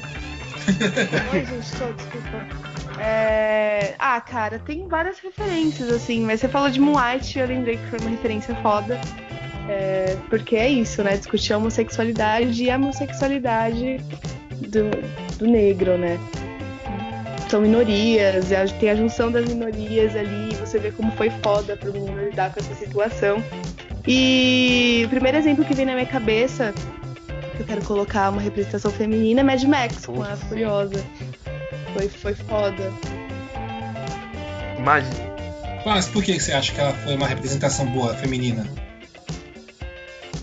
Porque, cara, ela não, em nenhum momento é colocada como frágil. Você vê ali a personagem como plenamente capaz de fazer o que ela planeja e ela segue o plano. Ela é a protagonista ali. Você vê que ela é a cabeça da situação.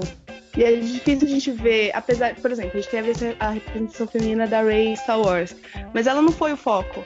E eu sinto que em Mad Max a Furiosa foi bem colocada nesse ponto, sabe? Sim, e tanto que na época. de- É, tem que recordar que eu não sou fã de Mad Max e pra mim também o filme não é dele Então, não. não, mas. Então, Na verdade ele é bem sem tanto graça que na na minha época opinião. Tem um pessoal que reclamou que o Max não era o principal. Tipo assim, achou absurdo, Caraca, mano. como tipo assim, assim? a Furiosa é bem foda, ela, ela chuta a bunda do Max tranquilamente, mano. Então, ela é uma personagem muito boa. E sem, e sem, e sem se mostrar frágil, porque eu pensei em outras representações femininas, mas os caras sempre insistem em colocar a mulher nessa postura de frágil, compreensiva, apesar de, de foda, sabe? E em nenhum momento a Furiosa E, tem nem e outra coisa também, Ela tá ali. Mas ela não foi. exemplos como, por exemplo, a Sarah Então, Connor, Isso a daí que você tá falando, Essas daí que você falou foi masculinizada. A Furiosa não. Exato. E isso que é um, é um ponto foda que eu achei também. Ela não foi masculinizada, ela ainda é feminina. Ela não foi. A, a Fê pode até falar melhor, fala aí, Fê. Sim, ela, ela continua. Ela não é feminina no, no padrão que a gente considera ser feminino, estereótipo de feminino, sabe? É, sei lá, sexualizada. Ela não é, ela foge disso. E ainda assim mostra determinação e atitude. Sim. E a É Ripley e a isso. Sarah Connor, claramente elas foram masculinizadas. A Sarah, então, no segundo filme, criou músculo pra caralho, deixou o corpo- corpo quadradão e meio que andava que nem homem. O pessoal queria É, mas existem mulheres também. Sim, mas a intenção do diretor eu vou falar assim, eu vou mostrar que essa, meni- essa mulher é foda. Pra mim mostrar que ela é foda, eu vou fazer ela agir que nem um homem. Porra, não pode, né? Caralho, dá pra você fazer a feminina e ela ser uma personagem foda. E a Furiosa veio pra isso. Tem outra que você, você gostou? Na mídia? Pode ser outras mídias também, viu? Outras mídias. O que você acha da Mulan? Ah, Mulan é incrível, né? Foda. É, eu gosto. Eu tô pensando em alguma personagem de jogo, né? A gente não falou muito de mídias relacionadas jogos, a jogos. o Léo falou que tinha uma questão do LoL, senhor Léo. Teve um probleminha com o LoL aí? Algo bombástico? Como Focou totalmente o assunto, mano. Você pula de uma coisa pra outra. dá, uma, dá uma pausa antes de iniciar. a Ah, tá- não, então beleza, é só cortar essa parte. Continua aí, Fê. Gente, eu não sei, eu não consigo pensar em um personagem específico. Eu vi Life is Strange na cabeça. Alguém Não. jogou? Eu assisti gameplay só. É, eu achei bem legal a forma com que colocaram a personagem como feminina. A Chloe, que é a amiga da Max, que é a personagem principal, ela é homossexual. E eu gostei da forma como colocaram, porque foi de uma forma bem natural, sabe? No- quando você tá jogando, você entra ali na situação e você não, não, não causa nenhum estranhamento. É perfeitamente natural como aquilo é colocado. É, eu acho que precisa ser assim foi o que o Léo insistiu desde o início, né? Precisa ser colocado de uma forma natural, mas se repercute, tem que ser discutido. Se repercute alguma, alguma coisa que vá contra, sabe? É, O que você acha da Daenerys? Da Quem? Dany. É do Game Cadê? of Thrones. Dany Daenerys. Ah, Daenerys! Gente, é- eu não acho que ela é uma boa representação feminina, assim. Eu vejo bastante mulher utilizando ela como Mas deixa a representação, Fernanda falar, não porque acha? ela não acha, pô. Dê sua opinião. Tá, eu tô, eu tô perguntando, dê sua opinião. Porque ela, ela é, apesar dela, dela ter a força e tudo mais, ela não é colocada como uma personagem que tem centramento. Eu sinto que ela tem atitudes imaturas. E acho que faz parte, porque ela, ela é criança, né, no Uhum. livro. E Isso. ela toma umas decisões que não são maduras. É particular meu, assim. Eu sinto que ela é uma representação feminina forte, mas eu não acho que, que ela que ela seja uma representação integral, assim. Eu sinto que a. Ai, como é que era o nome dela, gente? Quem? Emily Clark? É, Da é... atriz, eu disse? Não. A atriz não. A. Área? A Cersei. Cersei! A Cersei, obrigada. Eu sinto que a Cersei é uma representação muito mais incrível de mulher, assim. É, ela é forte, ela é foda, ela pensa por ela mesma, ela consegue manipular ali geral. Ela é uma representação foda. Em contraponto. Ainda. Ainda, nesse, ainda nos livros na, e também filmes, o que você acha da Katniss, Zé Bedin, dos Jogos Vorazes? Foi uma figura bastante usada na parte do. Ah, Gente, nós mulheres, protagonistas Ah. mulheres. Não, não curto muito a. Eu não curto muito a, a Katniss, mas eu não vi todos os jogos rurais, eu assisti o primeiro. Mas assim, eu acho que ela é uma boa representação. Gente, toda representação feminina é válida, porque a gente percebe que geralmente elas não protagonizam muito. Mas eu não sinto que ela seja uma boa representação, pelo menos não é. Sei lá. Não é aquilo que eu, que eu acho que seja integral. Mas, por exemplo, em Harry Potter a gente tem Hermione, que é uma, a única representação feminina que a gente vê ali, que é representada de uma maneira foda e todo mundo admira. Ela é a melhor sabe? dos três ali, mano. Eu acho que assim, as mulheres que ser colocadas. É, se não fosse a Hermione ali, fodeu. Agora que você falou três. da Hermione, Ela que trazia os sabe o que eu lembrei também? O- Léo, você leu todos os livros, certo?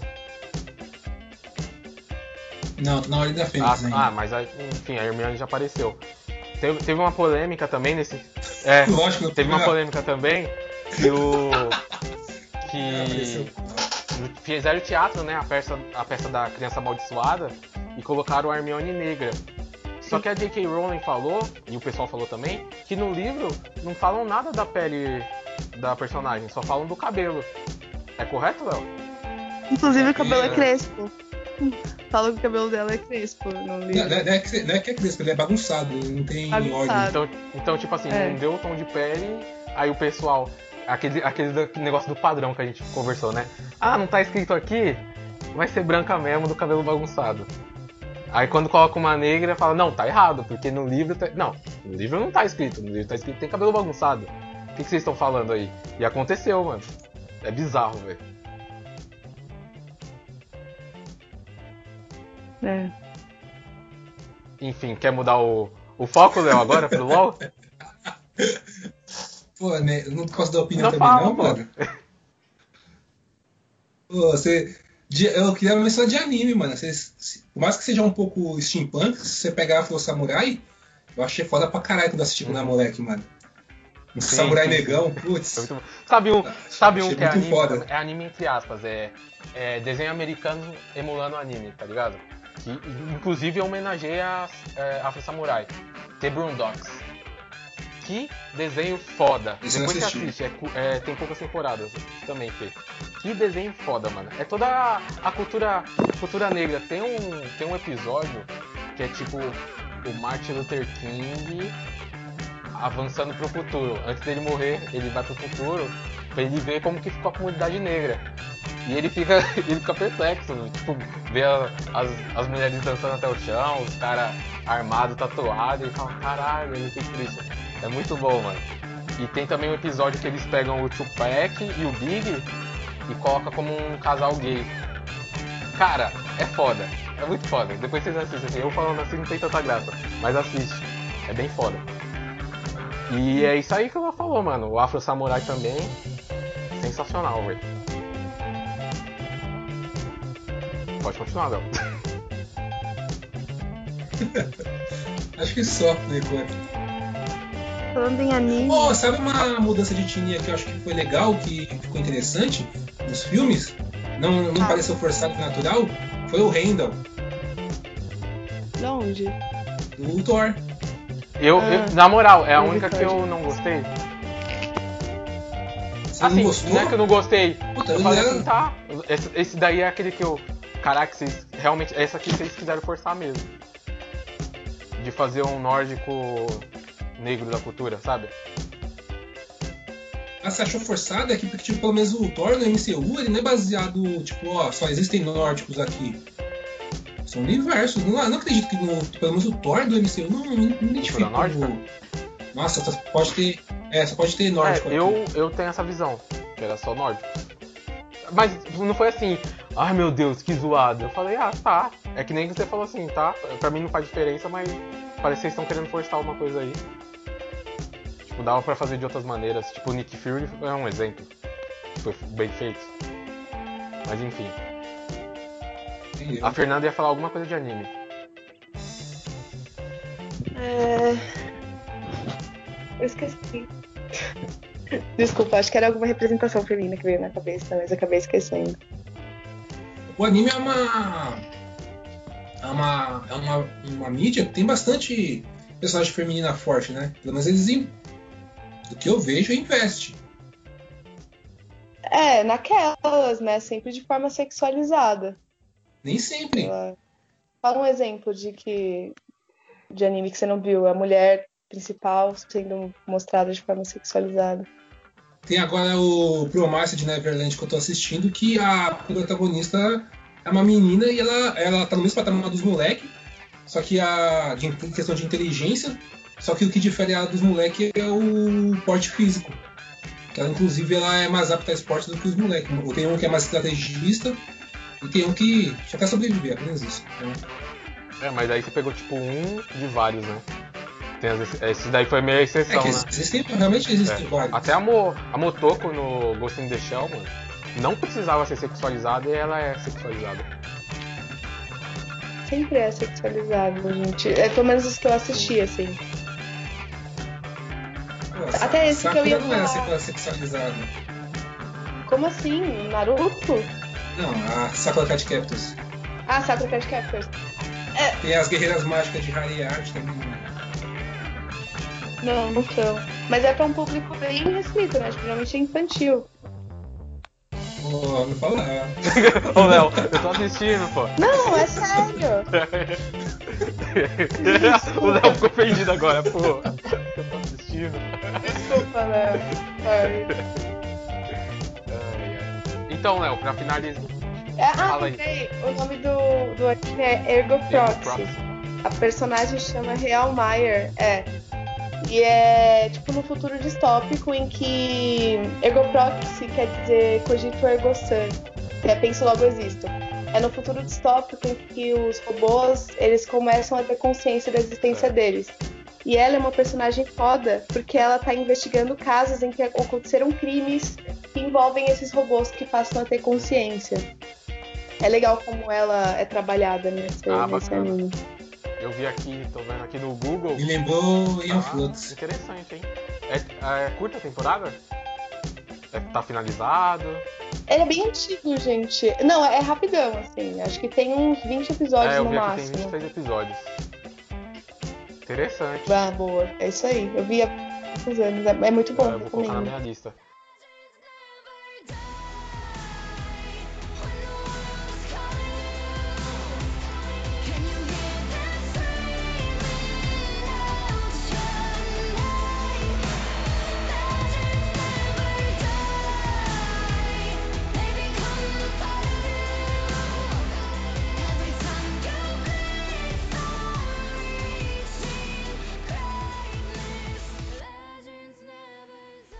Existe um existe o jogo League of Legends, carinhosamente apelidado de LoL.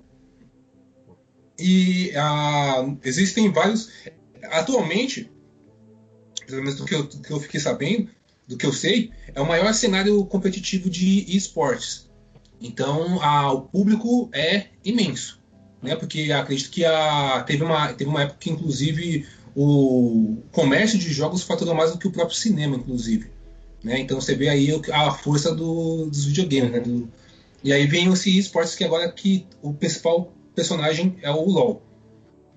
E aí cada região do mundo tem o seu próprio campeonato interno. Aqui no Brasil, por exemplo, tem o CBLOL, né, Campeonato Brasileiro de League of Legends, tem o Campeonato Europeu, tem o Campeonato Americano e tem a LCL, LCS, me esqueci a, a sigla, que é onde fica ali a região da, da Rússia, né? E países próximos. Tem a sua própria liga, a sua própria competição. Isso é que nem como se fosse uma Libertadores. Os times competem na sua região para poder ter acesso ao Mundial. Né? Recentemente teve um, um time formado ex, é, exclusivamente por garotas, né, por mulheres, e elas, elas vão competir nesse campeonato da, lá da região da Rússia. Existe uma. Durante, antes do jogo, no total são 140 campeões. Campeões são os bonecos que você usa para disputar o jogo. Né? Cada time é formado por cinco desses bonecos. Antes de você poder escolher os seus bonecos, existe a fase de banimento, que é onde você bane os bonecos, né, os campeões, que você julga é, que podem quebrar a sua estratégia para ganhar o oponente. Né? Porque existe uma questão de sinergia e estratégia é, nesses campeões, bonecos, enfim. Desses cinco, né? Desses cinco participantes de cada time, cada um é, é responsável por uma rota, a gente chama de rota, né? No jogo. Existe o topo, o mid, o selva, né? É o jungle, o atirador e o suporte.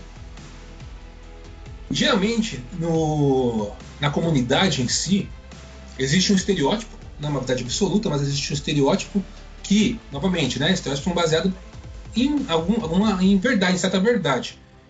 Onde a maior parte das mulheres jogam como suporte. Não é uma totalidade, mas a maior parte joga como suporte. Por quê? Hum, aí tem que fazer uma pesquisa, né? Que já tocou o público. Porque existe. Geralmente o pessoal colocou que ou é afinidade, ou é questão de duo mesmo, porque a, a, deu, deu, muitos exemplos de que uma grande seção das mulheres na, no LoL foi através de relacionamentos. Então, de repente, tinha uma namorada que jogava como ADC, que é o atirador, e toda ADC precisa de um suporte, aí ela entrava como suporte. Também teve a questão da. Também foi colocado que. A, geralmente suporte joga numa zona safe, né? Ele joga mais no safe, joga mais no, no na, na linha de trás dando pio, que é protegendo os outros jogadores. E a maioria das mulheres pegava uma afinidade com isso, elas não gostavam de avançar, então constantemente jogavam como suporte. Daí, com base nessa ideia, em princípio, né, do que pelo menos do que a maioria do público entendeu, os banimentos foram feitos para trollar as meninas. Então, eles baniram cinco suportes, já que era um time formado de mulher, vão banir só suporte. E aí que começou a grande treta de toda a situação. Muitos identificaram isso como machismo, como. Acho que eu utilizava a palavra misoginia, não sei se cabe aqui, mas eu usava a palavra também misoginia com, é, em relação a isso. E gerou um atrito. Essa foi a questão do LOL recente que aconteceu. Caraca, então. É, os caras tendo. Então, deixa eu ver se eu entendi. Os caras tendo essa informação que a maioria das mulheres jogam de suporte, eles exclu... Não tendo, se baseando, né? É, tipo. Baseando informa... no estereótipo de que as mulheres só jogam de não suporte. Não é uma informação concreta. Não, é uma verdade absoluta. Tem mulher também que joga na jungle, não, não, mas Eu mesmo tinha uma duo que jogava na jungle. Maioria, não todas. Não tem, eles não tinham uma informação concreta, era só achismo mesmo. É baseado na cultura né, do jogo. A maioria que você for ver, a maioria das, das mulheres estão na na role de suporte. Ah. Mesmo assim, como. Caraca, mano, os caras. Então foi, tipo, foi proposital eles excluir. Eles, eles queriam excluir as mulheres, correto? Foi isso que eu entendi. Ó, existem duas é. versões. Eu, a minha opinião é que foi proposital entendeu? Foi proposital. Não base... Eu, particularmente, não acho que foi baseado em machismo, foi mais pra trollar. Mas, sim, pra mim, na opinião, foi proposital. Mas existe também a opinião, e isso, e é fato, existem é, concreto isso, de que eles respeitaram as meninas e baniram elas baseado nos mains dela. Main é quando você tem um personagem principal. Então você pode ter mais de um personagem principal, mas é o seu main. São seus mains, é o personagem que você mais joga. O que acontece? é, todas essa. A, primeiro eu vou. É, eu já vou explicar sobre as jogadoras. Depois a gente entra no fato do time em si mesmo. todas essas jogadoras, elas realmente são suportes. Se você for abrir o perfil delas no APG, todas jogam na posição de suporte. Elas não jogam, a top não joga no top, a ADC não joga no ADC, a Jungle não joga no Jungle, nem a mid joga no mid. São todas suportes. A, a fase de banimento ela é em duas fases. Primeiro bane 3, depois bane 2. É, personagens. O que aconteceu? Na primeira fase de banimento, eles baniram, é, pelo menos dois banimentos ali faziam total sentido. Porque baniram Nami, é o nome de uma personagem, ela é main, é uma personagem, uma campeão main de três meninas ali, e baniram Lulu, que é main de outras duas meninas. E também baniram Jana, que sim, tá na role delas, até porque elas são suportes, e a Jana é, uma, é um campeão suporte. Não é o mais forte delas, tá ali, acho que é o terceiro ou quarto campeão, então na teoria faz sentido banir também a Jana. Então, pelo menos, os, pelo menos os bans de Nami. Aí, o que, que, acontece? Na fase de ban, de banimento, é estratégico. Você vai banir. Tem duas formas de banir, tem duas estratégias. Ou você bane campeões que você acha que podem estragar a sua estratégia. Aliás, tem três, né? Campeões que podem estragar a sua estratégia, campeões que estão muito fortes no meta. Meta quando existem. É a forma como se joga atualmente, entendeu? Então tem campeões que eles se sobressaem sobre outros, eles estão muito fortes, então independente de contra quem você jogar, se você jogar com aquele campeão, você vai ganhar. E tem a opção de banimento, onde você bane o cara mais forte. Você elimina do time inimigo o campeão mais forte dele, que você acha que pode ser arriscado. Entendeu? Aí, nesse caso, eles baniram a terceira estratégica, mais forte. Novamente, eu não, eu acredito que foi trollagem, mas na teoria faz sentido. Daí, depois da terceira fase de banimento, a, eles deixaram consequentemente eles baniram de suporte e deixaram o campeão mais atualmente considerado mais forte do meta aberto, que era o Lucian. E elas pegaram esse campeão Lucian. Chegou a segunda fase de banimento. O que acontece? Existem campeões que são que têm sinergia entre si. Então, por exemplo, um, um, um campeão específico, se você jogar com outro campeão te apoiando, você constantemente, constantemente você vai ganhar, porque você vai, deixar, vai ficar muito forte devido a esse, a esse, outro campeão que é o seu colega de time. O Lucian, ele tem sinergia com Brown, tem sinergia com TK, esses são nomes de campeões, ok? E tem sinergia com Trash, enfim, esse, esses três aqui, pelo menos que eu lembrei agora. Existe motivo para ele ter essa sinergia. O que aconteceu? Eles baniram o Brown, que é fato, você não pode deixar o Lucian aberto junto com o Brown, e Brown é suporte e banindo o Trash. Que também Trash é suporte. para não ter sinergia com o Lucian. E aí, constantemente, fizeram um total de 5 banimentos só em suporte. E elas não tinham picado suporte ainda. Então, faz sentido também o banimento da segunda fase em cima de suportes. Aí a teoria que diz é que eles respeitaram sim elas, eles deram respeito a banindo os mais fortes e depois banindo o que tinha sinergia. Então eles jogaram conforme a regra, porque não tem nenhuma regra que impeça você de banir é, somente suportes. E também jogaram conforme a estratégia de não deixar o campeão mais forte delas, que constantemente era suporte, que todo mundo ali é suporte. Então o top não era um, uma ameaça, a jungle não é uma ameaça, o mid não é uma ameaça, o ADC não é uma ameaça. Quem que é uma ameaça? A suporte, inclusive, a suporte foi a única que conseguiu ter uma kill no jogo, quando conseguiu ter sair positiva né, no placar. E aí eles baniram tudo baseado no suporte. Então, em princípio, baseado nessa teoria, a teoria faz sentido. Eu, não, eu acho que foi trollagem, mas a teoria faz, da, do banimento pelo respeito faz sentido. E aí a comunidade quer matando em cima, baseado na trollagem, né? Tipo, ah, vocês estão desrespeitando mulher, estão sendo machista, enfim, essa foi a treta toda. E aí quinta a questão da. que a gente estava querendo discutir sobre representatividade, né? Tipo, o cenário ele não é absoluto homem. Existem sim mulheres é, no cenário competitivo.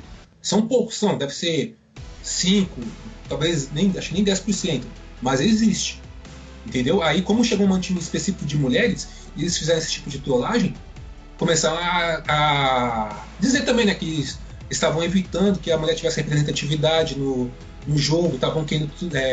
Estavam. É, sabe, tipo, trollando mesmo, não queriam mulher. Estavam dizendo aqui, ó, aqui é o nosso espaço, mulher joga aqui, queria uma liderança para vocês.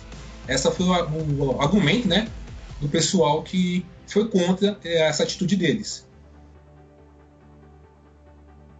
Mano, eu acho que a galera tinha nem que estar tá jogando LOL. eu concordo com a Fernanda. pra que jogar LOL, gente? Ai. É divertido, pô. Então, mas pelo que você falou aí, é, resumindo, faz parte do jogo e o fato deles fazerem isso com as mulheres, o pessoal viu com maus olhos. Isso, porque se for ver, óbvio que existe uma parcela da comunidade que foi a favor das meninas. E eu acho plenamente plausível ser a favor das meninas, porque realmente foi uma. Foi, foi forte, mano. Então, só que aí que tá. Você eh, tem, que, ser- tem que ser analisado no contexto geral e não somente crucificar os caras. Porque se for ver, o que aconteceu de fato com esse time aí? Esse time, a, eu não sei falar o nome deles, é Vai Victus, acho que não, não sei falar de. Não é, não é, a Invictus é a, a chinesa, mas tipo é Vai Victus, É. assim. E é. o que aconteceu? Esse time, ele tinha um time de caras ali, né, de moleques, que ganharam a vaga para competir nesse cenário. Porque lá, os jogos de LoL, eles são tipo Série A, Série B, Série C. Você tem que ir galgando, né, essas séries para ir até a série principal, que a gente chama de Taie 1, que é onde tem os desafiantes, e pleitear a vaga no Mundial ganhando o campeonato. Esse time fez isso. Só que aconteceu, a Vai Victus, ela não, ela não nasceu um time. Ah, Vai Victus é um time de mulheres. Ela não nasceu assim. ela- Tinham caras ali que ganharam essa vaga para disputar o regional. Uhum. Nessa, a Vai Victus queria. é, a ideia da Vai Victus não era prosseguir com o time. Era fazer o quê? Era, eles demitiram todos os caras, ganhar a vaga, e eles queriam vender a vaga do acesso para outro time. Entendeu? Isso aconteceu, eles demitiram e colocaram à venda. Ninguém pegou, ninguém comprou a vaga deles. Uhum. De última hora, eles falaram, "Ah, então a gente precisa novamente contratar o, o pessoal para disputar né, o jogo. E aí eles vieram com essa ideia de fazer um time específico só de mulheres. Tranquilo até aí. Só que eles não buscaram a- as meninas que são desafiantes. Elas, é, porque existem elos, a gente chama de elo no LoL, né? Que define Uhum. o seu grau de. Como que eu posso dizer? De experiência no jogo, sabe? De tipo de habilidade. E nessa a, existe, existe. Geralmente no Taio 1 estão os caras que jogam no desafiante. Ô, Então, nível- os elos, os elos são definidos por vitórias que você já teve ou tem uma outra forma de definir os elos? O elo é uma temporada, tipo, de um período de um, de um mês do ano até um outro mês do ano, geralmente de É. janeiro até outubro, você vai jogando né, na, na ranqueada e vai subindo É. de elo. Né? Vai jogando, vai, conforme você vai ganhando, você vai ganhando pontuação, essa pontuação vai crescendo e você vai subindo de elo. Ah, entendi. E a pontuação é baseada no. Nas vitórias. quê? Nas vitórias, tá bom, beleza. Isso. Então, se você geralmente se você for um, um, um jogador habilidoso, você constantemente vai conseguir ganhar. Obviamente que isso não é 100%, mas geralmente o jogador habilidoso tem uma taxa de vitória alta, que beira aí os é, 60%, 70%. Entendeu? Isso aí, geralmente é um jogador bom e tem essa taxa de vitórias. Aí ele vai ganhando, ganhando e vai galgando até chegar. Na, eu, vou, eu vou explicar a classificação de elo de forma decrescente, porque não convém falar os elos mais baixos, porque não é o caso da- aqui da, do competitivo. Então, geralmente na Taiwan estão os caras que estão no level desafiante. Abaixo de desafiante, desafiante vem mestre. Atual, ah, não, atualmente tem uma, tem uma atualização. É desafiante, grão mestre, mestre, diamante. Ok? Essa é a decrescente. Por que, que eu parei no diamante? Diamante é o elo dessas meninas. Então, eles não se deram ao trabalho de contratar meninas que estivessem no desafiante ou no mestre, por exemplo. Aliás, no grão mestre. Eles pegaram as meninas do diamante. Falaram, vocês querem jogar no- na liga principal?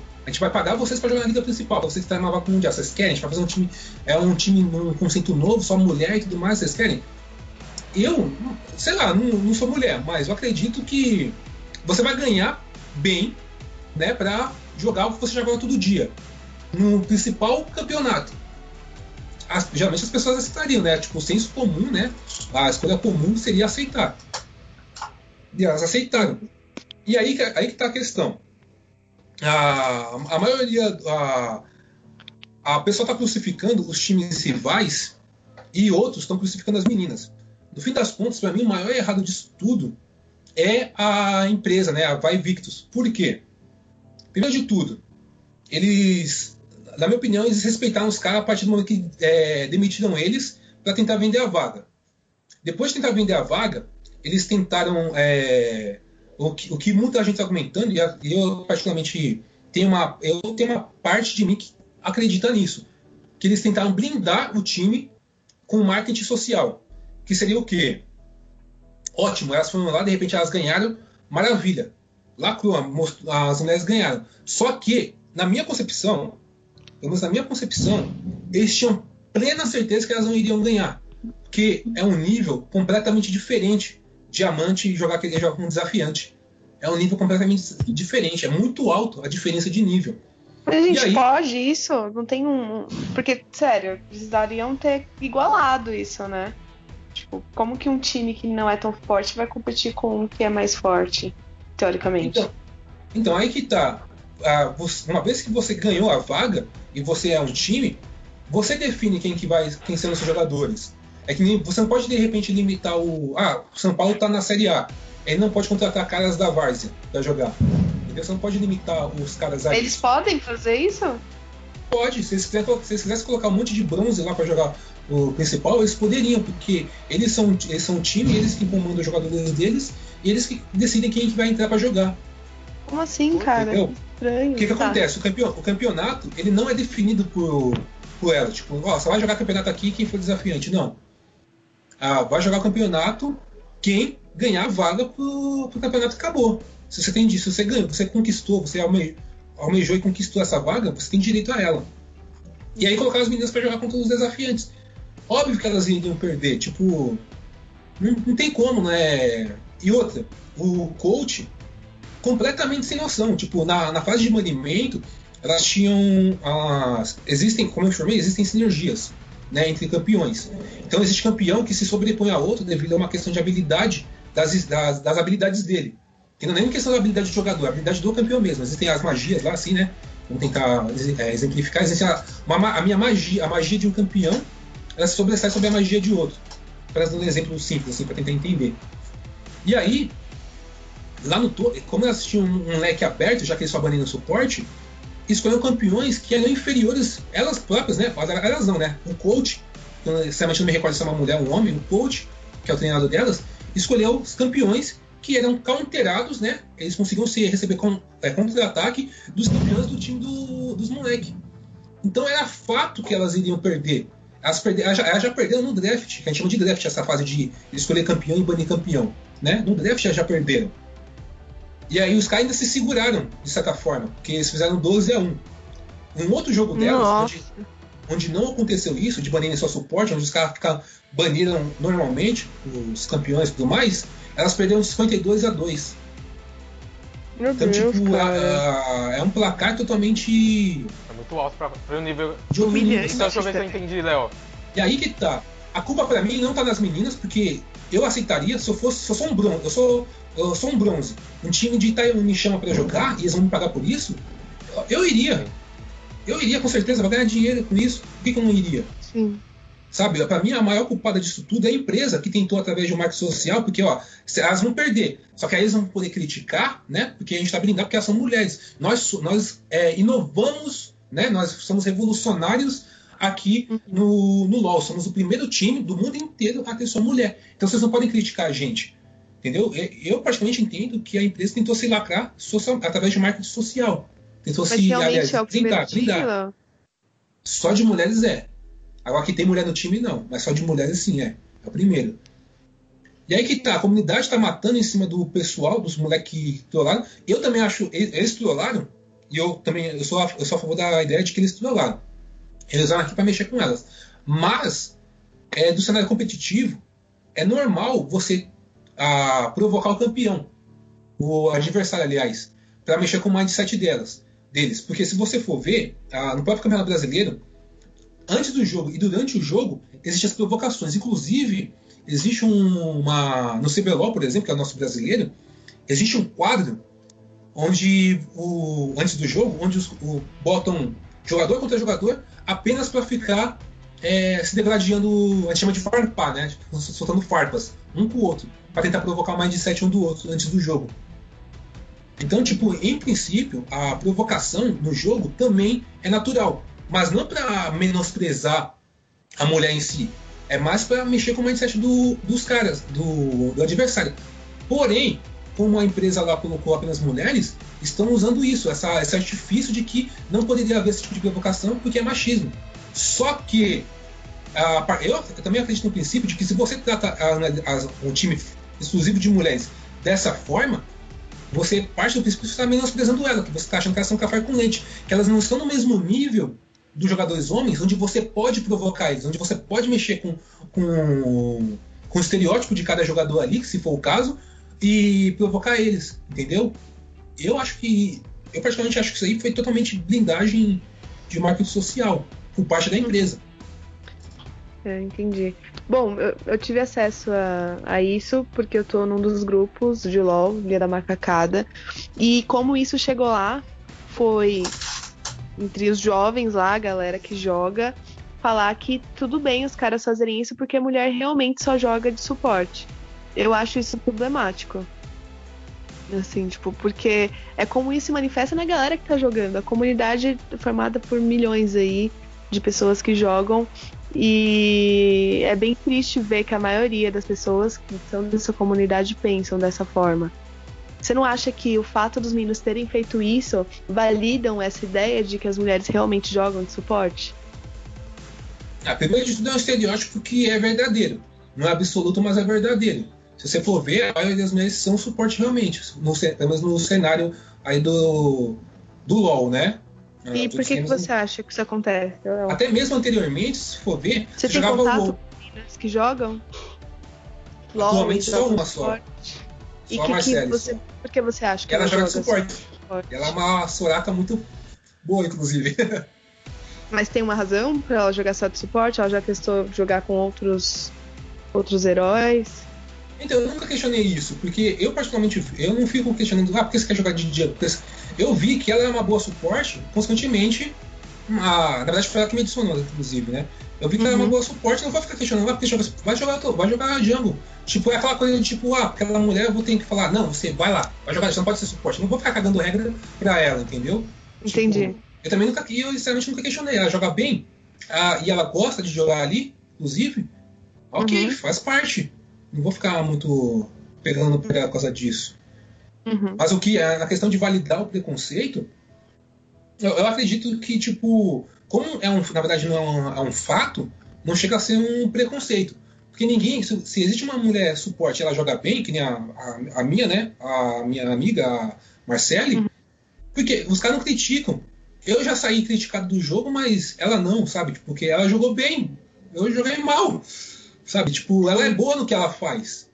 Mas você sente que as mulheres têm espaço pra jogar com outros personagens? Tipo, a galera não xinga quando elas jogam, sei lá, eu não sei as outras categorias de. Ó, é tipo, o que acontece? Eu, eu, eu tenho uma experiência onde eu nunca vi mulher ser xingada. Porque o, do, da experiência que eu tive no LoL, É. este homem, no geral, não é nem questão de ser homem, no geral, no player, em geral, quando você não sabe a, a sexualidade dele, se você erra, você é xingado. Você vai ser. uma- é, principalmente o pessoal da Jungle, o, que atualmente é, a, é mais, são os caras da selva. Eles são mais xingados, porque nós necessitamos dele para nos sobrepor. Ele é um, assim, digamos, o principal, né? Do jogo, entre aspas, né? Principal do time. E ele é mais xingado. Se ele errar alguma coisa, ele vai ser xingado. Só que, do, da que eu tenho, todo mundo que tem o nome feminino não sofre rage, que é o que a gente chama quando o cara começa a te xingar e tudo mais, se você dá um erro. Ele é conivente com. Não é que seja conivente. Ah, pode ser conivente também, tipo, meio que não se Como importa. se fosse com ele, cara. aceitável. Isso. Aí, é, é isso. pra Tudo bem errar porque é menina. É isso? Das duas, é, das duas, uma. Ou porque é menina, ou porque o cara é gado. Tem as duas questões. Muitas vezes, o que eu mais vejo, na verdade, é gado. Inclusive, tem. Pode ver aí ó, exemplos de caras que usam nick feminino e ganham skin. Porque os, o gado paga pra ela, tipo, não, questiona. Tipo, você não sabe quem tá do outro lado de fato, entendeu? Uhum. Então, Mas aí, dá pra- mas mesmo nesse, nesse, nesse. Mesmo se for porque o cara é gado, existe a ideia de que ele tá subestimando a mina. Você percebe isso? Mas é que tá, se você for levar por esse lado, Porque tudo bem a mina não jogar. todo dia. Ah, eu, porque eu não, Não rejo, porque não homem. acreditam no. Não, Não por ser homem. Não por ser homem, não por ter um nick feminino. Mas aí que tá, se você. Se foi, foi subestimado, a pessoa foi subestimada. Isso, a, isso no caso é uma hipótese, porque não, não foi declarado, mas ok. Você supostamente, né? Você já se colocou num patamar de que você está sendo subestimada, mesmo sem ter nenhum tipo de eh, agressão verbal ou definição realmente da parte da pessoa, mas você se colocou como subestimada. E em nenhum momento você foi. Sofreu rage, sofreu é, algum tipo de agressão e por isso você vai se desestimular a jogar uma, uma, uma concepção que está na sua mente, não, não, não, foi externada por nenhum tipo de jogador. Porque o cara te acha, porque o cara é o seu gado, você consequentemente você se coloca como subestimado. É uma concepção sua, uma concepção da, da jogadora em si. Você vai deixar de jogar? Eu, a- tipo, eu, eu acredito que realmente existe preconceito, pode existir preconceito, não, não é absoluto. Não é porque eu não vi e não presenciei que não exista, entendeu? Mas, a, Não. tam- Você tá falando que tem um cara que vê que uma mina joga e ela faz alguma mancada. Se fosse um cara fazendo, ele provavelmente reclamaria, mas se fosse. Mas como é a menina, o cara deixa passar, sabe? Eu acho que isso já Ah, é uma manifestação. ah, existem também onde eu erro e os Não. caras não falam nada. Inclusive, geralmente eu. Já tá dando horário, sim. 10 horas. Vamos deixar a Fê finalizar a visão dela disso daí. Tem algo a acrescentar mais, Fê? Bom, eu acho que é isso, assim. É, O Léo tá colocando a situação. Eu, eu entendo o ponto de vista dele, mas é aquilo. é, O cara e a mulher são tratados de formas diferentes no jogo por conta disso. As meninas são subestimadas mesmo. Eu, eu tenho experiência nisso. Ele, ele até citar, né? Que eu já joguei o UOL. Os caras me tratam de uma forma diferente. É, Não me levam a sério. Eu tenho certeza que, sei lá, os caras fossem chamados num grupo para participar de campeonato, eu não seria chamada simplesmente pelo fato de ser mulher. E as, e as mulheres que são chamadas, elas têm uma habilidade muito foda que é inegável. É esse que é o ponto. A mulher tem que ficar se provando o tempo todo para ser levada a sério. Se ela não se prova, não é. Isso em todos os cenários possíveis. Ela tem que provar que ela é foda, mais foda que um cara, porque se ela não for tão foda quanto um cara, ela não vai ser validada, não vai ser, não vai ter aprovação de ninguém. Isso aí, belas palavras. Senhor Léo, vamos finalizar então? É pra finalizar pra finalizar, falar? pô. Você já falou demais. Você não tem. Você não tem voz aqui mais. Beleza. É isso aí, pessoal. Hoje foi, o Fábio tá acelerado pra Ah, já passou dois minutos, tem pô. essa- Foi- Eu sei que graça O- tem essa cerimônia elitista e branca levou. que seleciona quem é o melhor É, e mas, quem ó, não é. Falando de Né, mas- representatividade, B. Jordan levou a mãe dele pro tapete vermelho, cara. E eu perdi isso. Ah, que lindo. Exatamente. Então finaliza aí, meu. Oscar. Oi?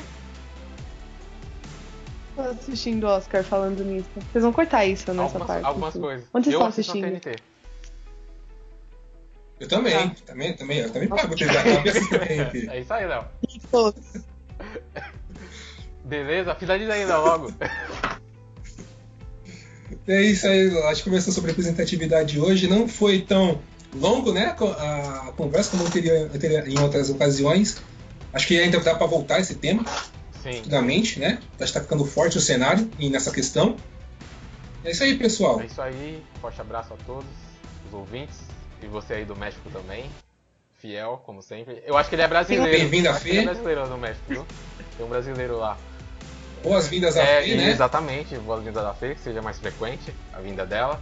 E o Felipe não Sim, faz falta, sim. sinceramente. Ai, que bancada, tadinho. Ai. Então é isso. Quer deixar uma mensagem aí de fechamento? Gente, eu queria me desculpar porque eu tô bem nervosa. Tipo, tive vários brancos aqui. Mas foi muito bom conversar com vocês. Espero que isso se repita mais vezes, sim. É isso. Obrigada.